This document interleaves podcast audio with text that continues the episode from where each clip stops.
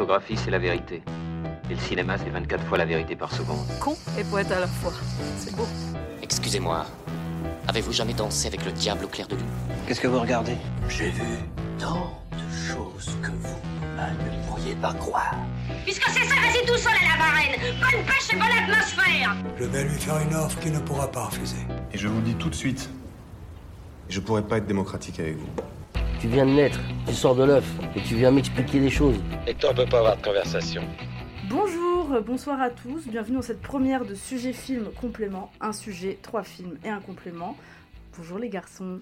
Hello Je suis très contente d'être avec vous Ça fait quelque ici chose. hein. ce soir. Ouais, c'est trop bien. Alors, je commence par toi, Nicolas. Bonjour. Donc, tu écris un petit peu aux un rock depuis peu. Ouais, c'est exact. Et surtout, tu es euh, rédacteur en chef de la revue Tsunami, qui a bientôt euh, deux ans. ouais, on met ouais, deux ans. Voilà, si tu veux nous en parler un petit peu. Euh, bah, c'est une revue bimestrielle, critique et thématique. On parle de films tous les deux mois sur euh, différents sujets. Donc là, on est en ce moment sur un numéro abécédaire avec 26 productions. On parle de critique par des textes, par de l'image, de la peinture, de la vidéo. Bref, en fait, on essaye de faire de la critique numérique avec une plus-value, avec de la valeur. Euh, on n'est pas du tout dans le flux euh, de l'actualité. Donc c'est pour ça qu'on produit tous les deux mois euh, un numéro. Vous faites aussi un petit ciné-club tous les mois. Oui, c'est vrai, pardon, excusez-moi, je... Bah, c'est le premier épisode. Après, mais vous pourrez plus faire de pub. Ouais, voilà, on balance tout ici. Euh, C'est l'humilité qui parle. Voilà. Euh, et comme j'en ai peu, je vais en profiter pour la placer. Euh, ouais, on fait un ciné-club à la Filmothèque du quartier latin à Paris dans le 5e arrondissement. Et là, normalement, si tout va bien, le prochain ciné-club, c'est le 20 avril avec mon film préféré de tous les temps. Donc euh, 4h44 euh, d'Abel Ferrara, un joyeux film sur la fin du monde où on va tous pleurer à la fin. Vraiment, on sera tous ravis d'aller boire un verre Let's go C'est ça. Toi, Corentin, tu réalises des courts-métrages et tu as aussi vu 45 8062 films dans ta vie. Peut-être. Avant ses 18 ans. Avant ces 18 ans. Faut préciser. Avant de passer le bac. Et euh, tu es aussi l'auteur du podcast de Avant que la mélodie ne s'empare de tout. Oui, Ce qui- est sur la musique de film. c'est ça, sur les compositeurs de musique de film. euh, et il se tient euh, tous les mois euh, à 21h, euh, les premiers mercredis du mois, sur Radio Campus Paris. Euh, donc voilà, si vous, si vous voulez voir autour de, de portraits, autour de compositeurs de musique de film, et en fait essayer, au-delà de ça, d'essayer de comprendre comment la musique de film se, se pense, se crée, et comment elle se formalise à l'image. Et le dernier ou la dernière qui était dans ton podcast? Alors là, c'était euh, Alexandre Desplat, euh, du coup grand compositeur euh, de musique française. Et en fait, je théorise tout l'épisode autour de l'idée que Desplat est le plus américain de nos compositeurs français. Et du coup, comment cela se traduit dans sa musique, que- quelles ont été ses influences et comment finalement on a autant adulé euh, cette personne-là et ce compositeur-là. Et moi, j'ai participé dans une petite pastille dans son épisode sur Georges Delerue. J'ai pas beaucoup de pub à faire, donc euh, la petite que j'ai à faire, je vais la faire. Et voilà, allez écouter ça, c'est très euh, qualitatif. On essaie. Voilà, pour vous présenter le concept de l'émission, euh, on prend un film d'actualité Oui. qui nous intéresse. Euh, ensuite, on choisit deux films qui ont un rapport avec le thème du premier. Et à la fin, on vous fait une petite pastille, un petit complément sur soit de l'actualité cinéma, soit un sujet euh, divers, toujours sur le cinéma, parce qu'on aime ça. Euh, ouais, ouais, Ouais, bon, même même, bah. euh, parler de tout et de rien du cinéma finalement. Donc, je suis très heureuse pour cette toute première émission de vous euh, envoyer dans le plus beau pays du monde, d'après un panel composé de moi, Capri, c'est fini.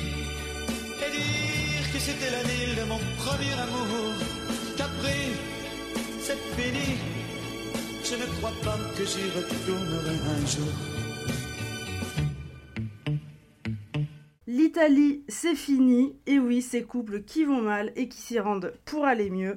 Aujourd'hui, notre film d'actualité, bien sûr, c'est Voyage en Italie de Sophie Le Tourneur. Il s'agit du cinquième long métrage de Sophie Le Tourneur, qui est une réalisatrice française qui a toujours eu une place un peu dans le cinéma, un petit peu. Non, pas, pas non plus expérimental, très poussé, euh, extrêmement poussé, mais euh, dans le cinéma un peu expérimental, qui tente des choses euh, diverses et variées. Vous la connaissez mieux que moi, pour le coup, surtout Ouais, toi, bah, Nicolas. on peut alors surtout, je sais pas, mais en tout cas, on peut dire que enfin, c'est un cinéma qui, qui travaille, qui est artisanal, qui est Mm. fait. Alors, c'est pas qu'il est fait de briques et de broc, mais euh, c'est vraiment un cinéma où euh, il y a les mains dans la matière, on essaye des choses, euh, tant à l'image qu'au son. Euh, Mm. Corentin pourra en parler euh, de manière moins enjouée que moi, peut-être. Non, mais après, c'est. euh, bon, moi, ça, ça sera le premier grief que j'ai contre le film, mais après, c'est autre chose. euh, Enfin, il y a autre chose autre chose qui se joue dans euh, la carrière de Le Tourneur, j'ai l'impression. Euh, enfin, pour ma part, c'était le premier film que j'ai vu d'elle. Et c'est, je l'ai un peu découvert euh, justement. euh, Enfin, ça m'a poussé à voir d'autres de ses films, euh, tels que Le Marin Masqué, qui est un de ses premiers courts métrages. Qui est dispo sur Mubi d'ailleurs. Voilà, exactement. euh, qui est en fait beaucoup de films de Le Tourneur. euh, Vous pouvez retrouver sur Mubi, euh, Ma vie au ranch, euh, Les coquillettes aussi. Coquillette que t'aimes beaucoup, Nicolas, je crois. Ouais, mais alors le problème c'est que je l'aime beaucoup parce que je l'ai vu très tôt et je l'aime beaucoup. Je me rappelle pas beaucoup, mais je- ce, que je, D'accord. ce dont je me rappelle du film, mais j'aime beaucoup. Mais oui, oui, c'est du coup c'est un cinéma qui est très euh, artisanal où on, on travaille et Enfin, typiquement, le marin masqué, je trouve ça bien d'en parler parce Oui. que son travail sur. euh, Donc, c'est un court métrage en fait où on suit euh, deux copines, il me semble. Oui. Et en fait, euh, c'est les, les deux actrices surdoublent le film en fait. Oui, oui, on peut ça, dire ça de manière simple. Et puis où en fait on a une première, enfin on a deux formes de narration qui se chevauchent où c'est les deux qui se qui euh, s'entendent parler, enfin qui, euh, comment expliquer, qui euh, se racontent ce qu'elles ont vécu et ensuite on a à l'image le véritablement ce qui a été vécu. Et du coup c'est il y a un- une double couche de narration et de dialogue qui est en permanence utilisée dans ces films.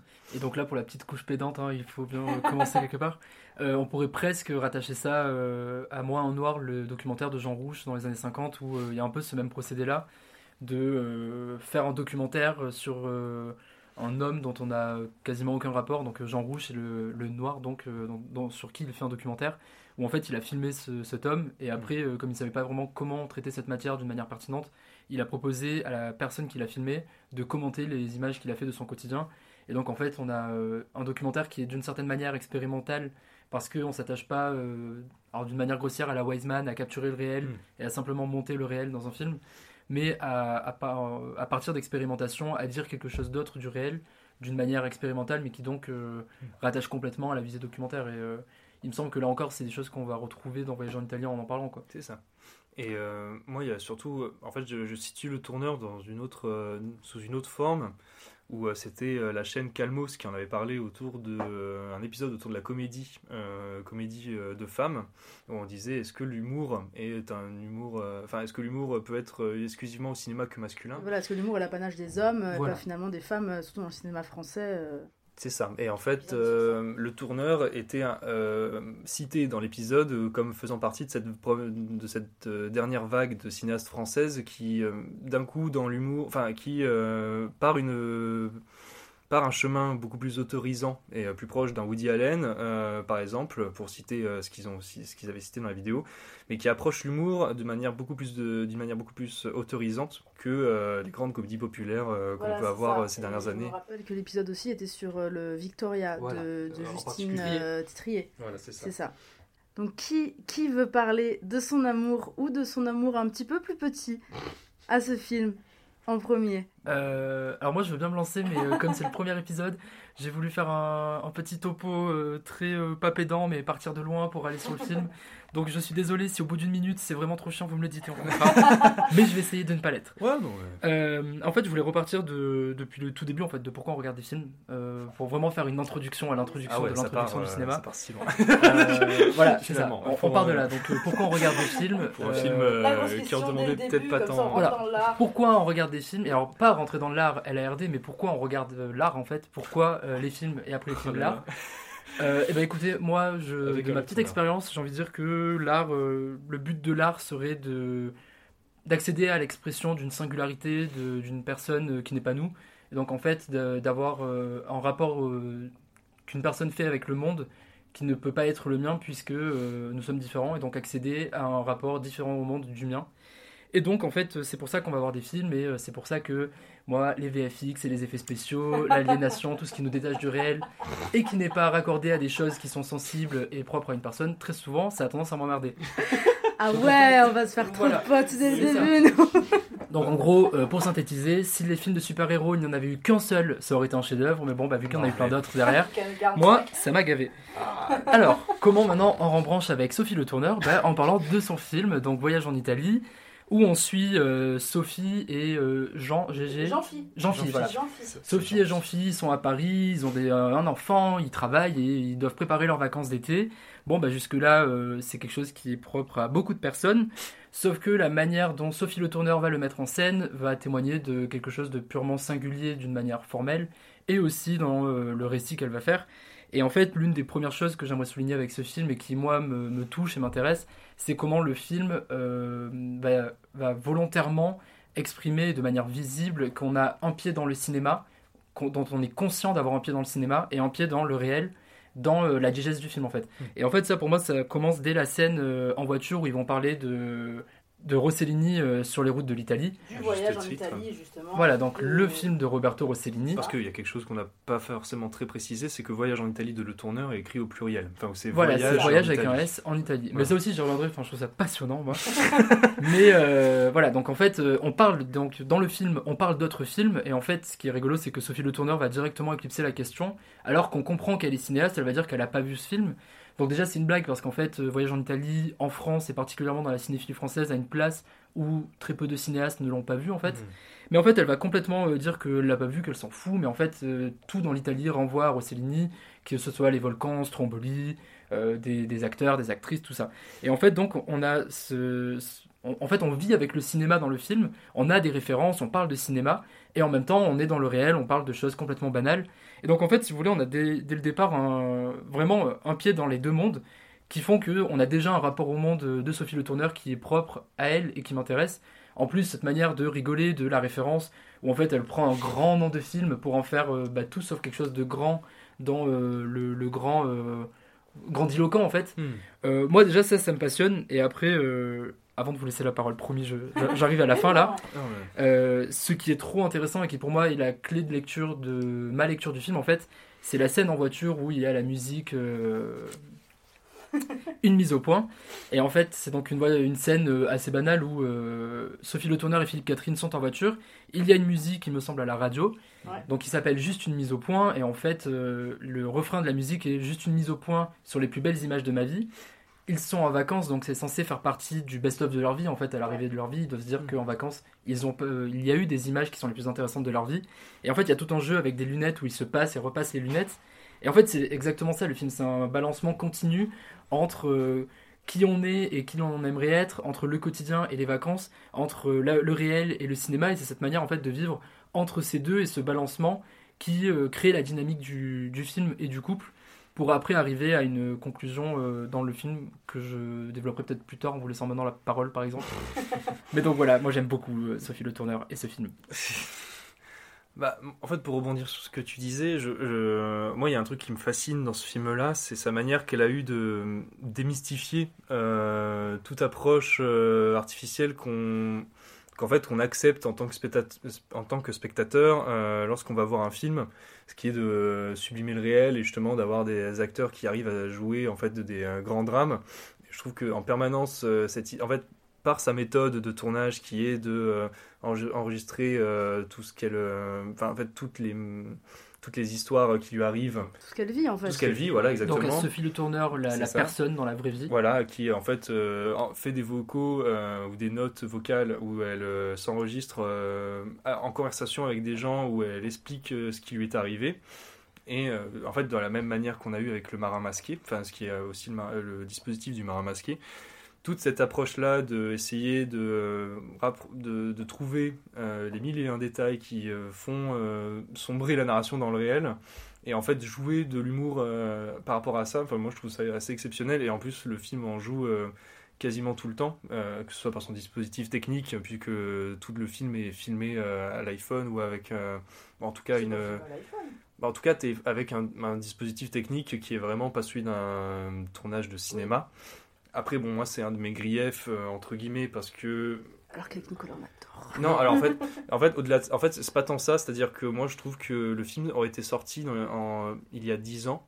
Mhm. Euh, en fait, c'est pour moi une image qui est un peu déjà trop datée par rapport à, 2023. Enfin, une date formelle qui est, déjà datée, tu voudrais dire C'est-à-dire qu'en fait, j'ai l'impression que c'est quelque chose que si elle avait fait ça dans les années 2010 au, temps des coquillettes, euh, parce que ça a le même rapport à l'image, la coquillette, j'arrive plus à l'accepter parce que c'est de son époque, alors que là, j'ai l'impression que euh, beaucoup de...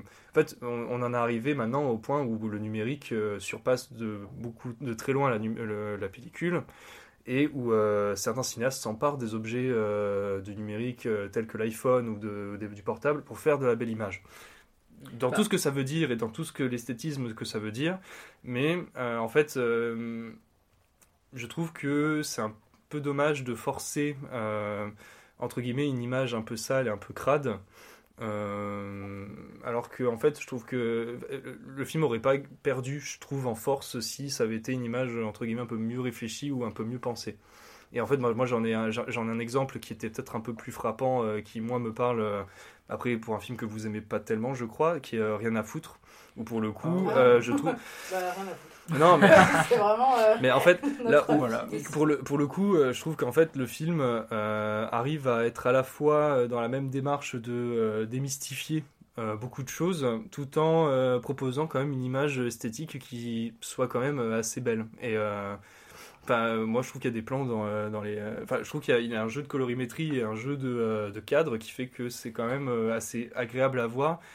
Et là où euh, le, le tourneur, moi j'ai un peu du mal. Et euh, après, c'est fait. En fait, le dispositif est fait pour, enfin, euh, travailler au corps et au spectateur cette image euh, qui est en fait une image de, de spectateur, enfin de, de, de vacancier lambda qui filme un peu à l'arrache en même temps.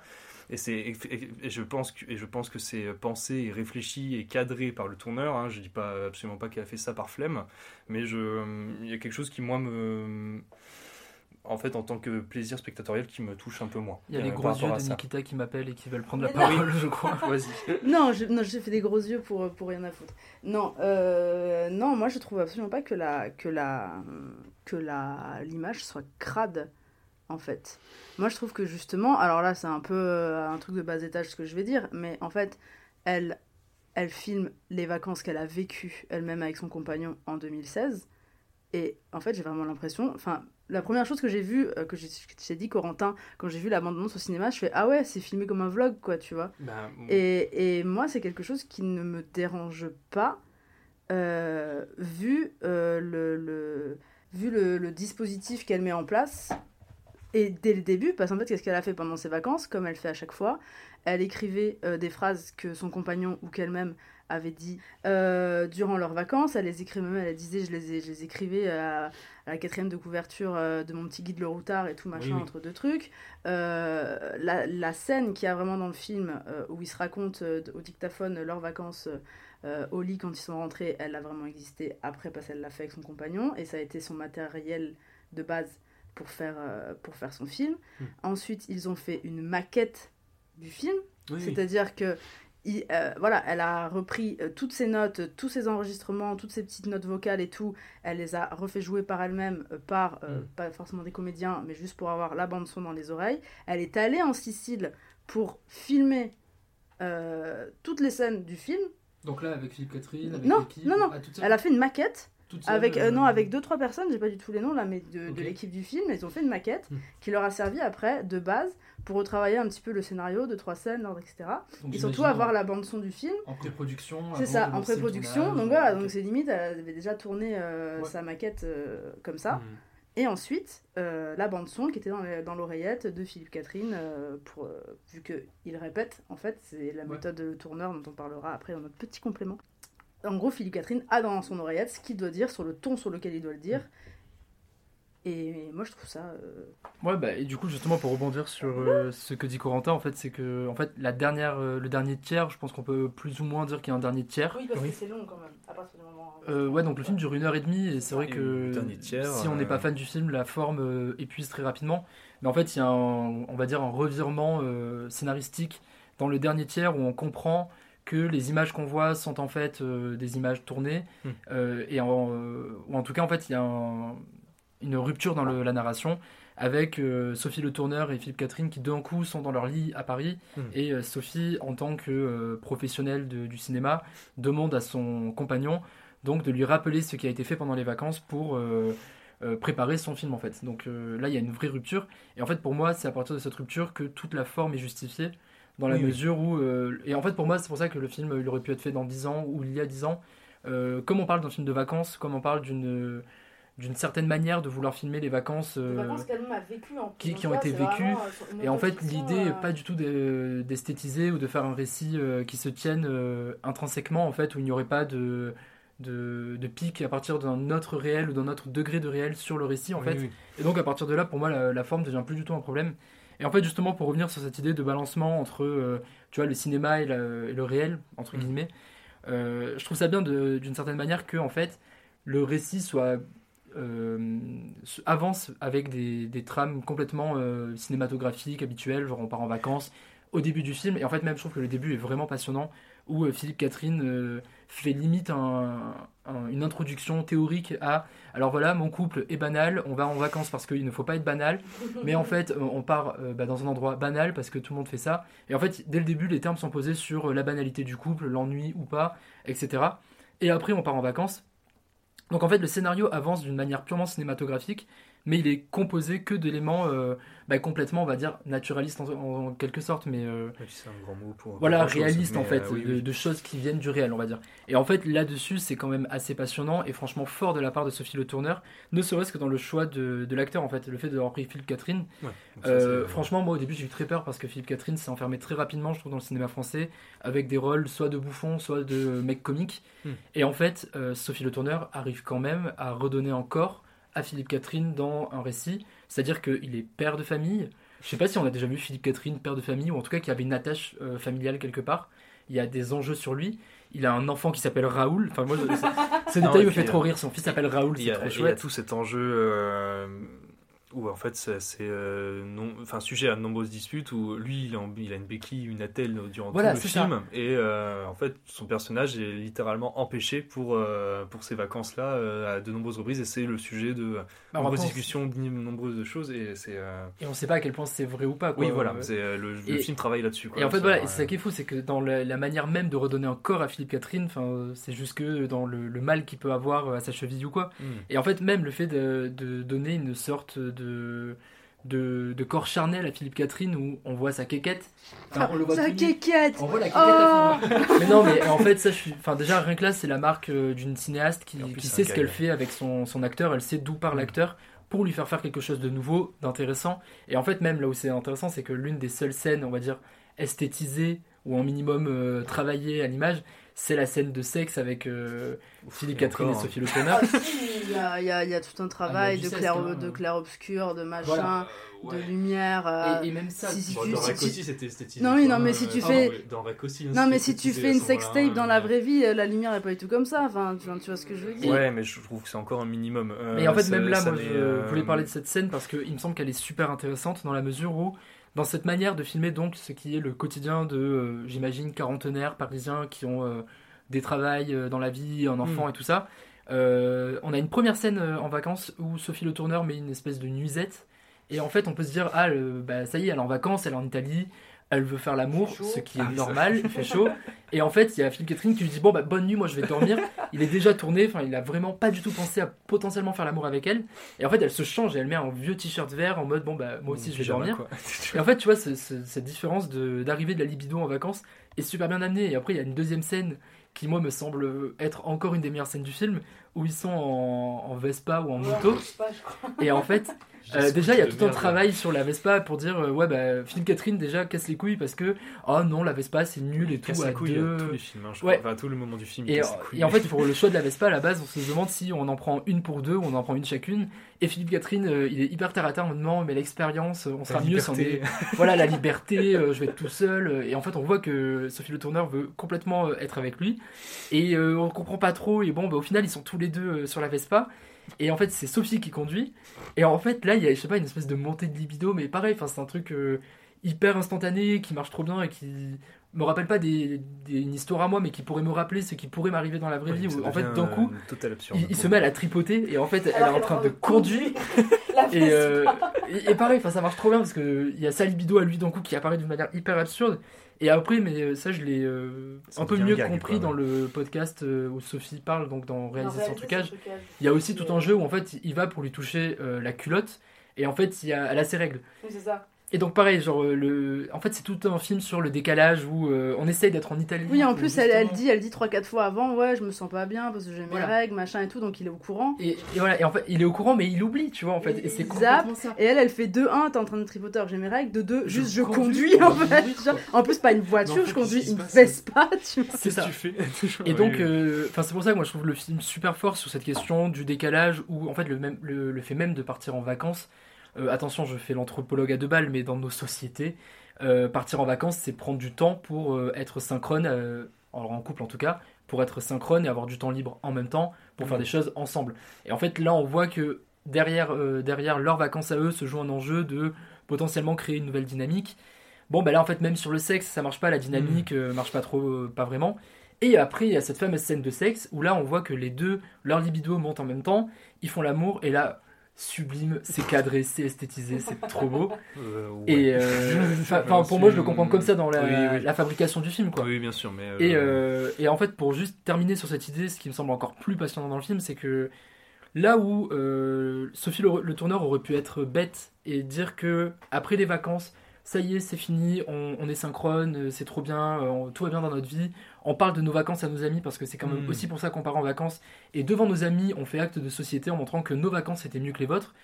Là où Sophie Le Tourneur est super intelligente et pour moi c'est passionnant, c'est que là où euh, le film fait avancer quelque chose, c'est dans la dynamique entre les personnages dans la vie privée. Et en fait, c'est dans le lit, dès qu'ils se remémorent leurs vacances, Mm. qu'il y a un vrai moment de complicité, qu'il y a un vrai euh, plaisir à avoir été en vacances. Ouais. Et c'est vrai qu'en fait, les vacances, bon, bah, ça peut être chiant, ça peut mal se passer ou quoi, mais en fait, la, la complicité se retrouve dans la sphère privée.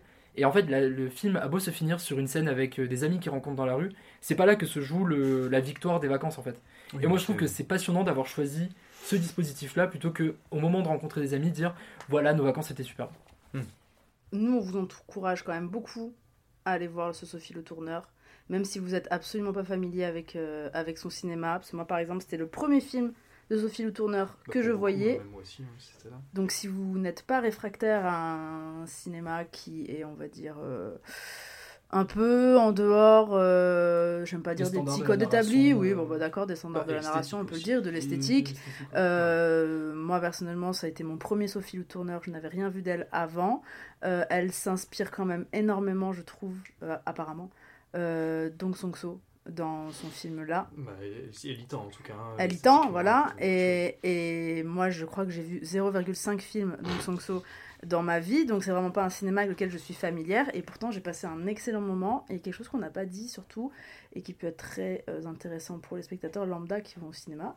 Euh, le film est extrêmement drôle. Ah bah on s'est poilé. Hein. Ça, c'est pour moi le, en fait, le Donc, truc qui euh, la différencie de Hong Sang-so, c'est que elle travaille le dialogue. Non, mais non, non, mais non, non. Alors, ça, ça n'est pas, ce n'est pas quelque chose de péjoratif, mais en fait, c'est pour moi ce qui la différencie, euh, ce qui en fait tend à ce que ça soit pas le même rapport au cinéma, c'est que pour elle, elle travaille véritablement le dialogue comme source d'humour, ce que ne fait pas foncièrement Hong Oui, et que ça travaille à quelque chose. Non, mais ça travaille. Non, mais en fait, pour moi, le, le dialogue est vraiment rythmé et découpé euh, de manière à faire rire ou à créer une sorte de malaise peut-être dans le dialogue et tout ça. Enfin, et je trouve que c'est euh, y a Enfin, c'est- là-dedans que l'enjeu, pour moi, fait que j'apprécie beaucoup plus un Sophie Le Tourneur, par exemple, qu'un Hong Sang-so, mais c'est... euh, Ouais. Mais parce que, pareil, euh, si en fait, le film est vraiment une, pensé comme une comédie, euh, avant tout, euh, Ouais. même si... euh, Oui, je trouve que voilà. pour le coup, si on est capable, enfin pas on est capable, si, si on accepte de s'affranchir un peu de, de tous ces codes de narration préétablis, euh, moi je trouve qu'on peut vraiment passer un bon moment. Oui. Et Bah, comme tu fait- disais, quand on a vu le film, on a vu le film ensemble tous les trois, tu disais, ah ouais, c'est terrifiant, genre c'est vraiment mes parents en vacances. Oui. Et moi, genre Philippe Catherine, je l'ai vu, j'ai fait, ah oui, bah c'est moi, c'est moi en vacances, c'est moi, ouais, le gosse qui va le garder, il faut l'appeler pour voir si ça va. Il faut appeler la mère, la bagnole, t'as donné tes clés à un mec, on les connaît pas, machin, tout le En temps fait- machin. Pour nos auditeurs, auditrices, euh, il y a... Enfin, moi, le... le...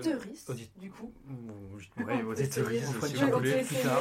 Peut-être. Mais euh, du coup, est-ce que moi, le, le test qui pourrait être assez intéressant pour voir si ça vous plaît ou pas euh, déjà de prime abord, c'est la bande-annonce, parce que pour le coup, elle me paraît vraiment assez représentative de ce qu'est le film et en fait de ce qu'elle de ce qu'elle vend, comme enfin de ce Mm. quelle promesse tend le, Ouais. le film à ce Bah moment-là. et si ça vous parle, ça vous parle, et si ça vous parle pas, bon. En tout cas, ça me rassure ce que tu dis, Nikita, dans la mesure où, euh, en fait, la forme et l'esthétique du film ne t'a pas empêché d'accéder au Non, regard pas du sur tout. le monde que Alors que ce c'est pas un cinéma, vivre, euh. C'est ça, alors que c'est pas un cinéma avec lequel je suis très familière, il, Ouais. ne me dérange pas, je suis toujours curieuse de tout. Mais voilà, si vous êtes assez, même justement, curieux pour dire, bon, bah, je vais voir un cinéma avec une autre forme que, que d'habitude, que Ouais, les ça. formes préétablies, euh, vous pourrez être surpris et passer un bon moment et peut-être ça va vous ouvrir un peu euh, également à un autre cinéma, euh, à d'autres choses et Ouais. enfin moi je trouve que ça peut être que du donc, bénéfice. Pour proposer une boucle, pour boucler sur mon idée principale euh, de début qui parlait de l'art et de tout ça, du détournement du réel. On y revient finalement. Voilà, on y revient, on boucle et après on pourra passer à un autre chef-d'œuvre. Euh, bah, en fait, c'est ça qui moi me plaît justement, c'est que les gens qui vont au cinéma seulement pour euh, se voir des choses qu'ils n'ont jamais vues ailleurs, qui ne peuvent pas appartenir à la vraie vie et tout ça, je, je trouve ça dommage parce que là, en fait, dans le film, justement, c'est ce qu'on disait, on fait que se dire putain, mais c'est trop moi. Et en fait, qu'est-ce qu'il y a de plus beau que de mettre à l'écran des choses qui nous ressemblent ou qui sont tournées en bas de chez nous? Et en fait, à partir de là, c'est magnifique. Et même, tu vois, dans la manière même de parler, quand tu parles de l'humour qui vient euh, du langage, euh, c'est vrai que c'est un cinéma qui est vraiment axé sur la parole. Mais en fait, c'est pas un, un cinéma verbeux, c'est un cinéma qui part du, de la manière de parler pour faire rire. Et en fait, Oui, typiquement, la manière de parler de Sophie Le Tourneur euh, crée du, du comique. Et en fait, tu vois, par exemple, je me, la, la scène dans la voiture avec euh, Philippe Catherine euh, au début du film, où Philippe Catherine envoie les grosses références de Rossellini, Hmm. en fait, la manière de Le Tourneur de parler est de faire que répondre par une question à Philippe Catherine, et donc à le pousser dans ses retranchements. En fait, c'est sur, c'est- ça me semble être quelque chose qu'on fait tous plus ou moins, mais euh, dénoncer des, euh, des, des vérités sans donner tout le, tout le processus qui amène à dire ça à un moment donné. Et en fait, Sophie Le Tourneur le fait remonter jusqu'à l'origine de la question, et en fait, elle lui fait voir que ce qu'il dit n'a aucun sens et aucune fondation. Et en fait, elle lui dit, mais du coup, tu aimes les films dont, dans lesquels ce Rossellini filme sa femme Ingrid Bergman, mais tu n'es pas capable de me dire pourquoi. Et donc, en fait, tu me fais des grandes banalités où tu me montres que tu es plus intelligent que moi à avoir vu ces films-là, mais en fait, tu ne les as mal vus, quoi. Oui, oui, c'est- Et donc, euh, Ingrid Bergman, elle est belle. voilà, Et, en fait, je trouve ça trop bien euh, la dynamique de, euh, à partir du langage, d'interroger en fait la manière de parler, ce qu'on dit, créer du comique à partir de ça. Et en fait, c'est une manière qui est propre à Sophie Le Tourneur de, euh, de parler, de répondre et tout ça, qui du coup, moi, me touche. L'Italie, c'est quand même plus beau. Si on mange bien. Le voyage en Italie, tu l'as vu, non? Ah bon Avec Ingrid Bergman de Rossellini, tu l'as pas vu? Elle est en voyage avec son mari. Ça va pas du tout, ils sont en train de se séparer. Je me barre de ce hôtel. On mange pas là, hein. Non. On a les mancelli, et tout est tiramisu. On profite, quoi, allez Le premier film auquel nous avons pensé avec Voyage en Italie, c'est bien sûr Voyage en Italie euh, de Roberto Rossellini. Nicolas. Oui, euh, donc là, je vais essayer de vous présenter brièvement Roberto Rossellini, qui est donc un réalisateur italien. C'est le réalisateur préféré de ton réalisateur préféré, en fait, très rapidement. euh, En fait, c'est oui, assez fou comment parti, euh, ouais. ce réalisateur est le réalisateur préféré de tout le monde. Donc, par exemple, Martin Scorsese a souvent dit que son film préféré était Léonce Fioretti de François d'Assise de Roberto Rossellini. Euh, la nouvelle vague, euh, le- leur époque euh, où ils ont écrit au cahier du cinéma, ont défendu Roberto Rossellini toute leur life, l'ont adoré plus que de raison, notamment Voyage en Italie. Mais ce que j'ai oublié de vous dire pour le moment, c'est que Rossellini est d'abord connu pour être le grand cinéaste du néo-réalisme italien, ce courant de cinéma qu'on découvre en L1, je pense.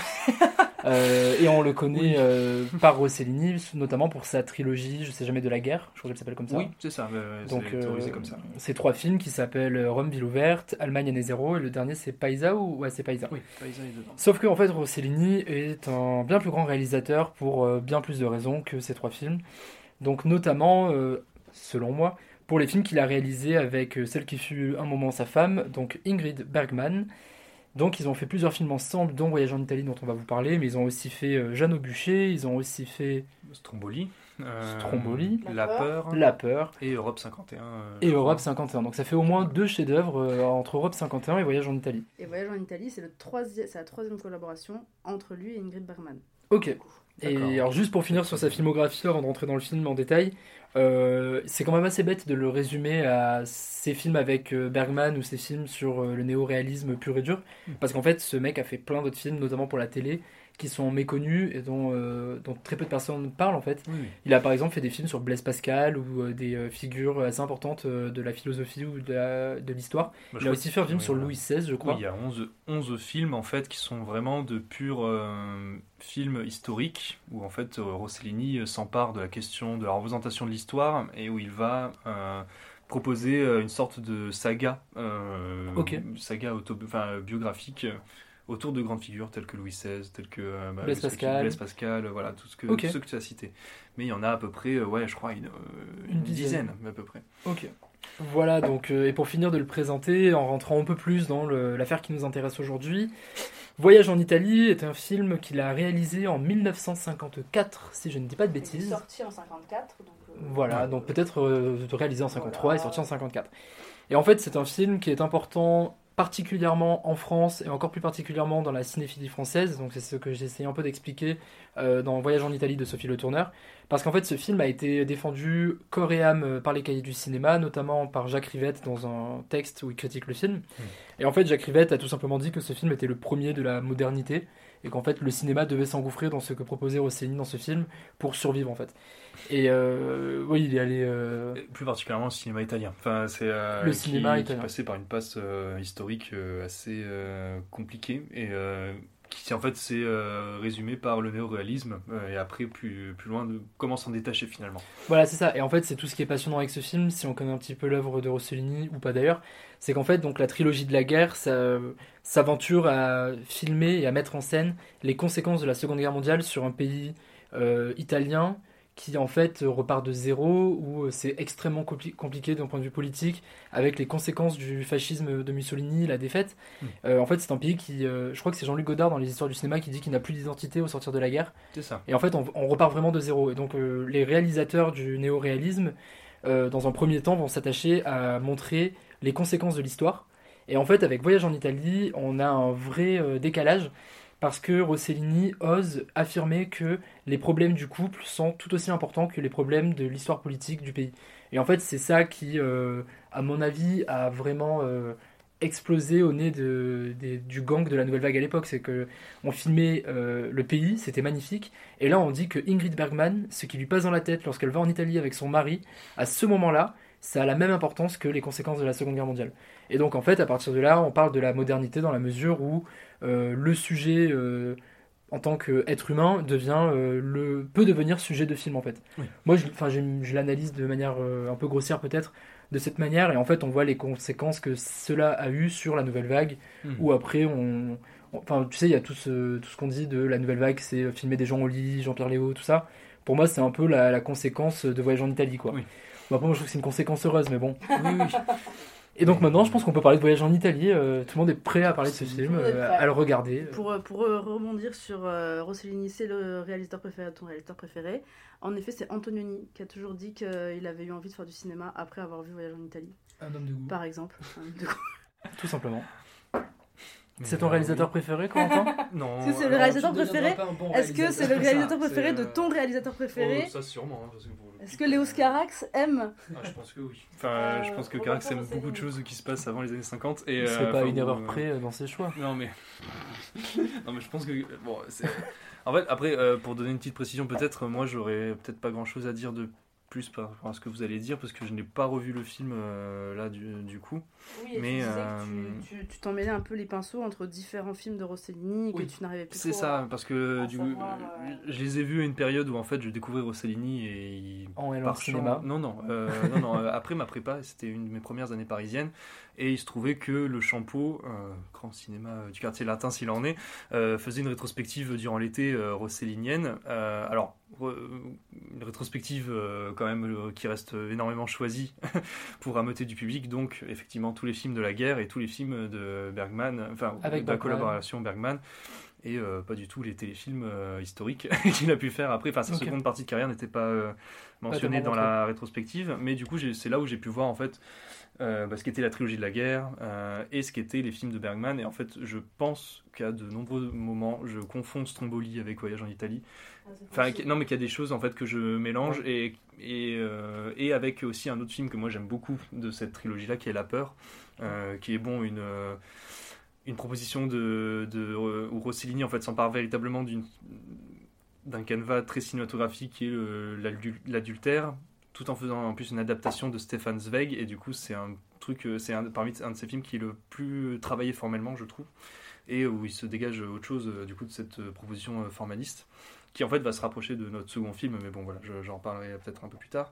Mais euh, et ce film là moi je- j'en garde un bon souvenir euh, par rapport euh, à ce qu'il propose vis-à-vis de bah, ce que tu disais en fait euh, de petits sujets pour euh, grands films finalement où Grande c'est- importance. voilà grande importance euh, voilà et en- où c'est euh, à travers l'art et à travers ce pays ô combien euh, culturel Poétique, que voilà, euh. c'est ça, que en fait va se dégager toutes les dynamiques de couple. Et en fait, c'est pour moi un film qui euh, est matriciel de beaucoup d'autres euh, films autour de la romance et autour de, euh, du sentiment amoureux euh, qui vont se dégager. Et en fait, je pense que par exemple, Orgueil et Préjugés de Joe Wright, où en fait toute la filmographie de Joe Wright n'existe pas sans Voyage en Italie.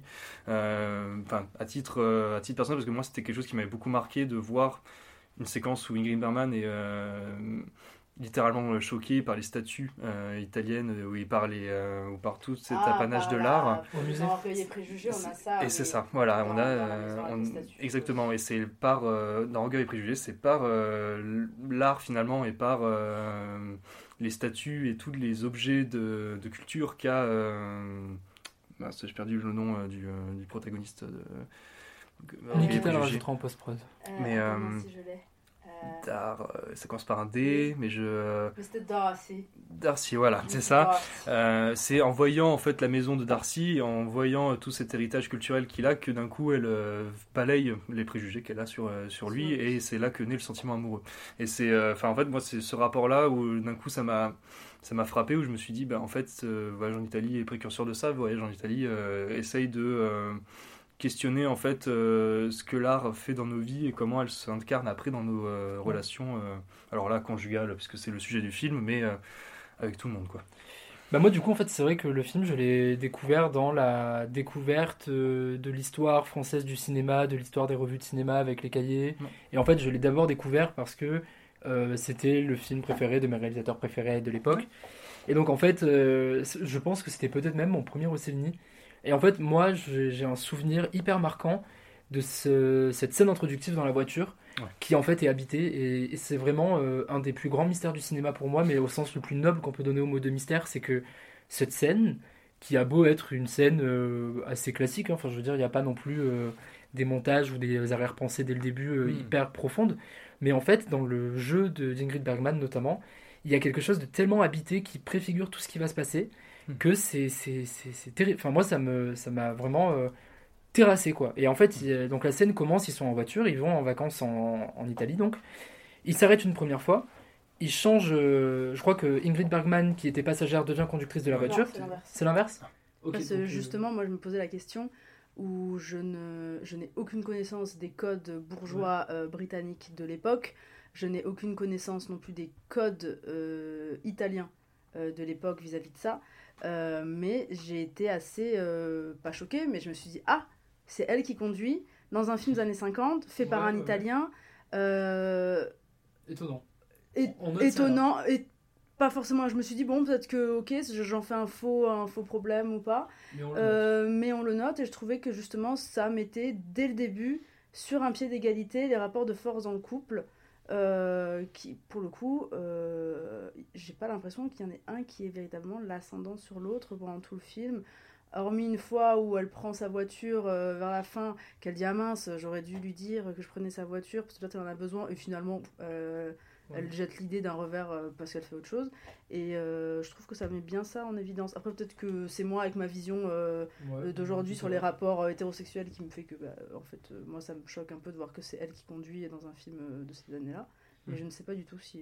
mais ouais donc du coup il y a ce changement de conducteur dans la voiture Et lui, il veut conduire parce qu'il dit Je m'ennuie, je vais m'endormir, je conduis. Voilà, En gros, et après, il y a un troupeau qui traverse la route et ça arrête la voiture. Et en fait, donc on a une scène où on les filme juste en voiture, mais euh, il y a quelque chose qu'on sent que. euh, Enfin, enfin, je sais pas, moi je trouve que ce- cette scène est vraiment habitée et c'est un vrai mystère, quoi. Je, je ne sais Mm. pas dire ce que je. ce qui m'émeut autant dans cette scène. Et après, euh, tout, ce, tout ce, ce travail qui est donc. euh, un voyage en Italie qui là est au singulier, c'est un voyage, c'est initiatique, il y a euh, quelque chose de, de profond qui se joue dans le voyage. Euh, moi, ça me terrasse euh, complètement le cœur parce que euh, il me semble d'ailleurs qu'au début du film, euh, lorsqu'il parle, euh, lui il dit qu'il est là pour un business trip et elle elle est là pour un pleasure trip. Hmm. Et en fait, tu as toute la, ma- la, la matrice du film qui part d'ici en fait où euh, les deux ne sont pas là pour les mêmes raisons et en fait euh, les conséquences sur le couple seront assez drastiques là où en fait Ingrid Bergman va être en vacances et donc pour le plaisir va s'émouvoir de- des statues. Il y a aussi le, le poème qui est pour moi est d'une beauté euh, folle.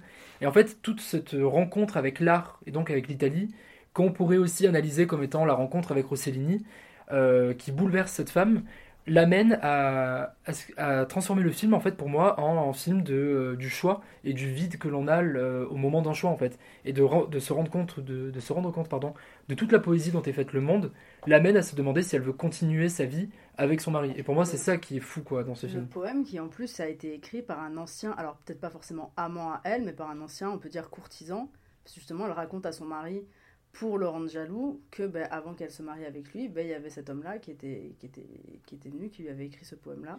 donc le poème en question temple de l'esprit plus de corps mais de pures images ascétiques auprès desquelles la simple pensée semble chère lourde terne Et, en fait, c'est ça, quoi. En fait, le, film euh, annonce dans un premier temps la victoire de la poésie, de l'esthétique et de l'amour sur euh, le travail, la vie normée, etc. Et, euh, et en fait, c'est pour ça que le film, je pense, est si marquant dans l'histoire euh, de Rossellini, dans l'histoire du cinéma. C'est que la rupture est vraiment euh, puissante jusqu'à dire que le- la poésie l'emporte sur le reste. Mm. Et après, il y a la fameuse scène de fin dont il faudra parler euh, plus sur tard. la vie normée et surtout la vie euh, en société, et qui plus est une société euh, très particulière qui est la société bourgeoise euh, euh, britannique de cette époque-là, Mm. où vraiment on voit une vraie dualité entre ce que le couple est dans le privé et la façon dont il est euh, en public, dès qu'il rencontre des amis, à l'hôtel, au restaurant, machin. On voit même dans le jeu de, de, de Bergman qu'elle que son visage il change, il change complètement quand euh, elle est avec son mari toute seule en privé et que d'un coup il tombe sur des amis à eux d'un coup son visage part complètement à, à l'opposé de ce qu'elle de ce qu'elle montrait et euh, Et pour moi, le film, en fait, témoigne de la prise de conscience du personnage, de ce changement et de- du potentiel refus de continuer à jouer ce jeu-là. Et en fait, c'est pour ça que euh, sur mes notes que j'ai prises pour le podcast, j'ai marqué que Rivette était un tocard. Parce que, euh, en fait, le film. On commence très fort. euh, Oui, oui, oui, non, mais j'avais fait une critique du film dans Tsunami 3, si ça vous intéresse. Rivette. Mais euh, en fait, Rivette, en défendant la modernité dans ce film, disait que le film ne, ne démontrait jamais et ne faisait que montrer, et que c'était en ce sens-là qu'il était euh, moderne. Et en fait, euh, il défendait sur ce prisme-là un certain réalisme, et donc en fait la victoire de la vie sur le scénario pour aller euh, très vite. Et en fait, pour moi, le- la scène de fin euh, rend compliqué complètement euh, cette take-là, parce que donc ils reviennent en, ils repartent en Angleterre.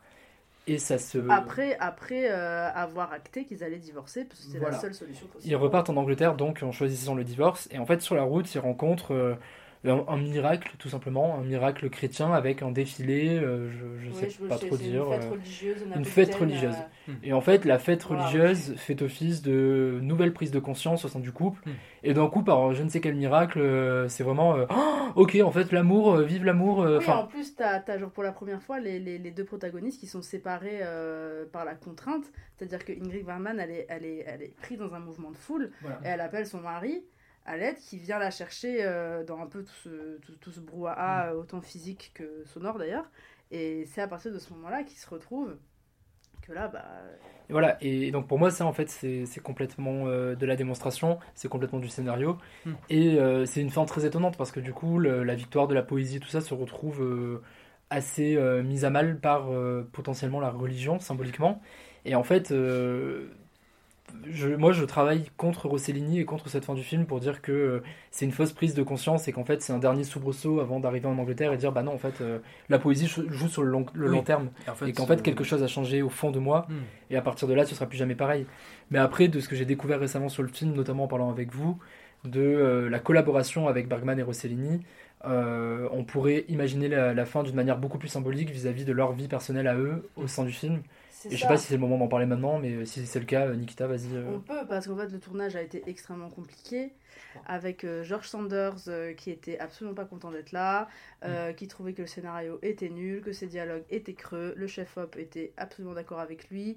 Euh, du coup, il y avait vraiment une tension entre lui et Rossellini sur le plateau. C'était euh, euh, Bergman qui faisait euh, l'aller-retour entre les deux, la médiatrice, pour que ça se passe bien, etc. Finalement, le, le film s'est terminé. Euh, correctement. Mais. euh, et aussi, certaines, euh, certaines personnes de l'équipe sur le plateau disaient que. Alors, est-ce que c'est quelque chose qui a été dit ensuite pour un peu rajouter à la légende du film, etc. euh, voilà, comme euh, apparemment euh, Eyes Wide Shut avec le couple Kidman-Cruz, qui apparemment tout le truc comme quoi c'est à cause de ce film qu'ils se sont séparés. C'est un truc qui a été un peu amplifié, monté euh, pour, pour participer à la légende du film. Euh, surtout que Kubrick était plus là pour en parler après, donc euh, voilà. Et il y a beaucoup de gens sur le plateau qui disaient qu'en fait la relation entre Bergman et, euh, et Rossellini était en train de toucher à sa fin aussi à l'image du couple qui filmait et que c'est après les- leurs deux dernières collaborations, euh, La Peur et, et euh, Jeanne d'Arc, Euh, Jeanne au bûcher. Jeanne euh, qu'ils ont, euh, qu'ils ont divorcé. Et euh, donc voilà, Et- ça rajoute à, la- à la dualité perpétuelle qu'il y a dans le film euh, entre, euh, déjà entre eux, entre les deux protagonistes, entre leur vision euh, du couple, leur vision de la vie même, parce qu'elle, elle veut aller voir bah, tout ce que l'Italie a à offrir en musée et tout, lui il fait, moi je m'en fous, je vais à Capri, je vais me taper tes potes, machin et tout.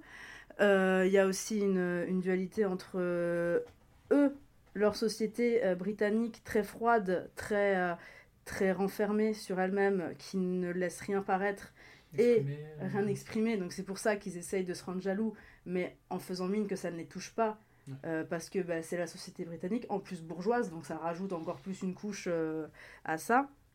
Et donc ils sont confrontés à l'Italie, et pas n'importe quelle Italie, à Naples, qui est vraiment euh, encore plus, hein, pour les gens qui, qui- qui connaissent, vous savez de quoi je parle, qui sont vraiment des gens qui sont à l'opposé de ça, qui sont très démonstratifs. Justement, on le voit à un moment, t'as as, un couple qui, s'engueule dans la rue en dessous de leur fenêtre et il y a tout le monde qui prend part, qui hurle et tout. Ils disent, mais qu'est-ce qui se passe? Bah, C'est euh, deux couples qui vont se marier et puis ils sont jaloux alors ils gueulent dessus. Et tu fais, ah ouais, c'est complètement à, l'opposé de ce que eux, de la façon dont ils réagissent par rapport à ça. Et je trouve qu'ils se prennent perpétuellement des murs comme ça en arrivant en Italie, parce qu'en plus, je crois qu'ils viennent euh, pour euh, récupérer un héritage, je crois. Une maison d'un héritage d'un oncle. Bah, c'est Business Trip. ouais, Oui, c'est ça. Et c'est la, maison que, ouais, euh, voilà, c'est la maison qu'il hmm. euh, visite. Et, euh, et voilà, je trouve que du coup, ça rajoute encore plus euh, en dualité, que en plus, même dans la vraie vie, bah, ça commençait à, Ouais, c'est fait, Alors, je ne sais pas encore une fois si c'est vrai ou pas, mais. euh, Et, et pour moi, ça, ça change un peu la fin du film. En tout cas, ça le rend encore plus belle de dire qu'il y a un dernier soubresaut. Mm. Et euh, connaissant la, la, la foi religieuse de Rossellini, ça peut être euh, symbole du film, en fait, de dire qu'il y a une dernière euh, grande collaboration artistique, même si bon, le- l'histoire en a prouvé qu'il y en avait deux autres après, mais Mm. euh, qui, est, qui montre en fait que leur amour est finalement du, plutôt d'une nature artistique que euh, sentimentale.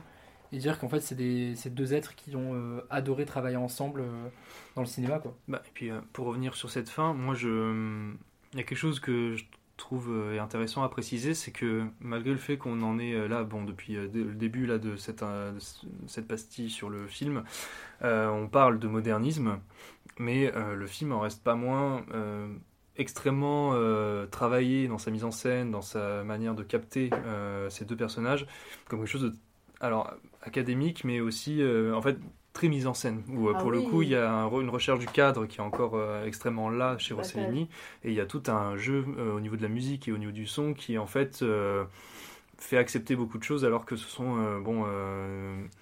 il y a de la musique euh, intradiégétique euh, en permanence, il y a toujours. euh, enfin, il faut bien se rendre compte que ça reste quand même un film qui euh, a une exigence de mise en scène euh, au niveau du son et au niveau de l'image qui reste euh, totale pour cette époque-là. Enfin, Ah oui, où il y a vraiment. euh, un plan, euh, le plan 2 qui sont sur la terrasse, qui prennent le soleil, Mm. où justement elle, elle parle de son, euh, de son ancien, alors je sais pas si c'est un courtisan ou quoi, qui lui a écrit le poème pour essayer de rendre son mari jaloux, son mari anglais qui ne, qui ne laisse Mm. rien transparaître. Et tu vois que les deux sont toujours à la surface de ce qu'ils veulent se dire et qu'ils ne se disent pas. Et le, le plan, il est un peu construit comme un triangle. Et en fait, au-dessus d'eux, t'as le Vésuve qui lui est justement en train de péter et donc c'est un peu comme s'ils pétaient à leur place et qu'ils cachaient tout Oui, ce voilà. qui tout ce qu'ils avaient en eux et qu'ils essayent de se dire que eux n'osent pas et t'as juste le volcan au-dessus d'eux qui, Encore une fois, l'Angleterre, l'Italie. et encore une fois l'Angleterre l'Italie l'Italie qui, qui va leur permettre justement de sortir ce qu'ils ont voilà euh, qui vont voilà. permettre de sortir ce qu'ils ont à sortir en plus le Vésif t'en parlais c'est c'est une catastrophe qui s'est passée il y a, il y a des il y a des milliers d'années et qui, a- qui, qui résonne encore aujourd'hui parce que bah, tout le monde sait ce qui s'est passé à Pompéi à cette époque mais euh, oui. Il y a tout un un coup je suis jeu, d'accord je suis complètement d'accord avec ça. Il y a tout un jeu de, de la mise en scène où, euh, pour le coup, euh, Rossellini filme des personnages et filme des personnages dans un espace donné, et à chaque fois, euh, le décor interagit avec les, avec les personnages, et, euh, et- enfin, il y a vraiment une leçon de mise en scène, moi je trouve par rapport à ça. Enfin, c'est ce qui m'avait beaucoup euh, choqué à l'époque. Et peut-être que pour boucler sur euh, les deux voyages en Italie entre Rossellini et le tourneur, là où c'est passionnant, c'est que par rapport au S, le fameux S du voyage, Oui. c'est que Rossellini euh, fait un voyage au singulier et donc il acte complètement que c'est un voyage initiatique, c'est un voyage euh, dans lequel se jouent des choses importantes, où il y a des, un avant et un après. Et en fait, dans le voyage avec un S, c'est euh, en fait, c'est complètement un éloge du, du quotidien. Et Mm. même le tourisme quotidien, c'est des voyages en Italie.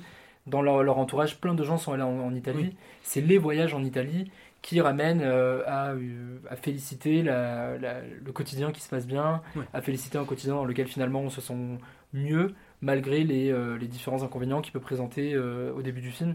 Et en fait, même ça, c'est rigolo parce que du coup, au début du film, de Le Tourneur, donc, le tourneur se plaint du fait que Philippe Catherine veuille aller en Italie, là où il allait avec ses ex, encore des voyages qu'il a déjà fait en Italie. Euh, Philippe Catherine se plaint du voyage, ne veut pas le faire, veut l'annuler, il se fait mal à la cheville pour de faux. Enfin, on pourrait imaginer que c'est pour de faux. Et en fait, euh, ces problèmes-là du quotidien sont finalement euh, résolus à la fin, Ouais. où euh, entre eux dans la sphère privée, ben, le fait de se raconter le voyage les ramène à, à se rappeler de pourquoi ils continuent à être ensemble et pourquoi c'est un couple qui fonctionne quand même plutôt bien. Quoi. Hmm. Je Voilà. pense que donc on peut encourager les gens à en fait pas force euh, on se posait la question à un moment euh, par rapport au Le Tourneur de est-ce qu'il fallait voir Voyage en Italie de Rossini pour avant de voir celui de Le Tourneur alors pour moi bon la réponse a été un peu claire entre nous trois qui était de dire que non Clairement pas. Enfin, Clairement que pas. les deux se suffisaient à eux-mêmes, si ce n'est qu'en fait, euh, ce qui est intéressant dans l'enchaînement des deux, c'est que là où vous allez voir dans Voyage en Italie, ce qui est un peu la, la pierre. Le, celui de Rossellini, du coup, oui, pardon, ce n'est absolument pas audi- audible, cette différence. Le- celui de Rossellini va vous, euh, en fait, mettre face à euh, ce qui est euh, la sacralisation de ces films de voyage où euh, on rend le voyage magnifique euh, par sa tragédie, de ce qui se passe dans le film. Enfin, pour moi, il y, a, il y a Mémorable. une, voilà, il y a une Italie qui est sublimée et il y a véritablement un film. euh, mais en fait, non, mais en fait, ce que je veux dire, c'est qu'il sublime l'idée même de voyage. C'est-à-dire que euh, avec ça, on se dit, ben, j'ai envie de voir le même Italie, euh, la même Italie que celui de Mais Rossellini. moi, je trouve pas. hein. Je trouve- Vraiment, je suis pas d'accord avec vous là-dessus. On en a déjà parlé, mais euh, ah, mais mais je trouve pas du tout qu'il magnifie l'Italie.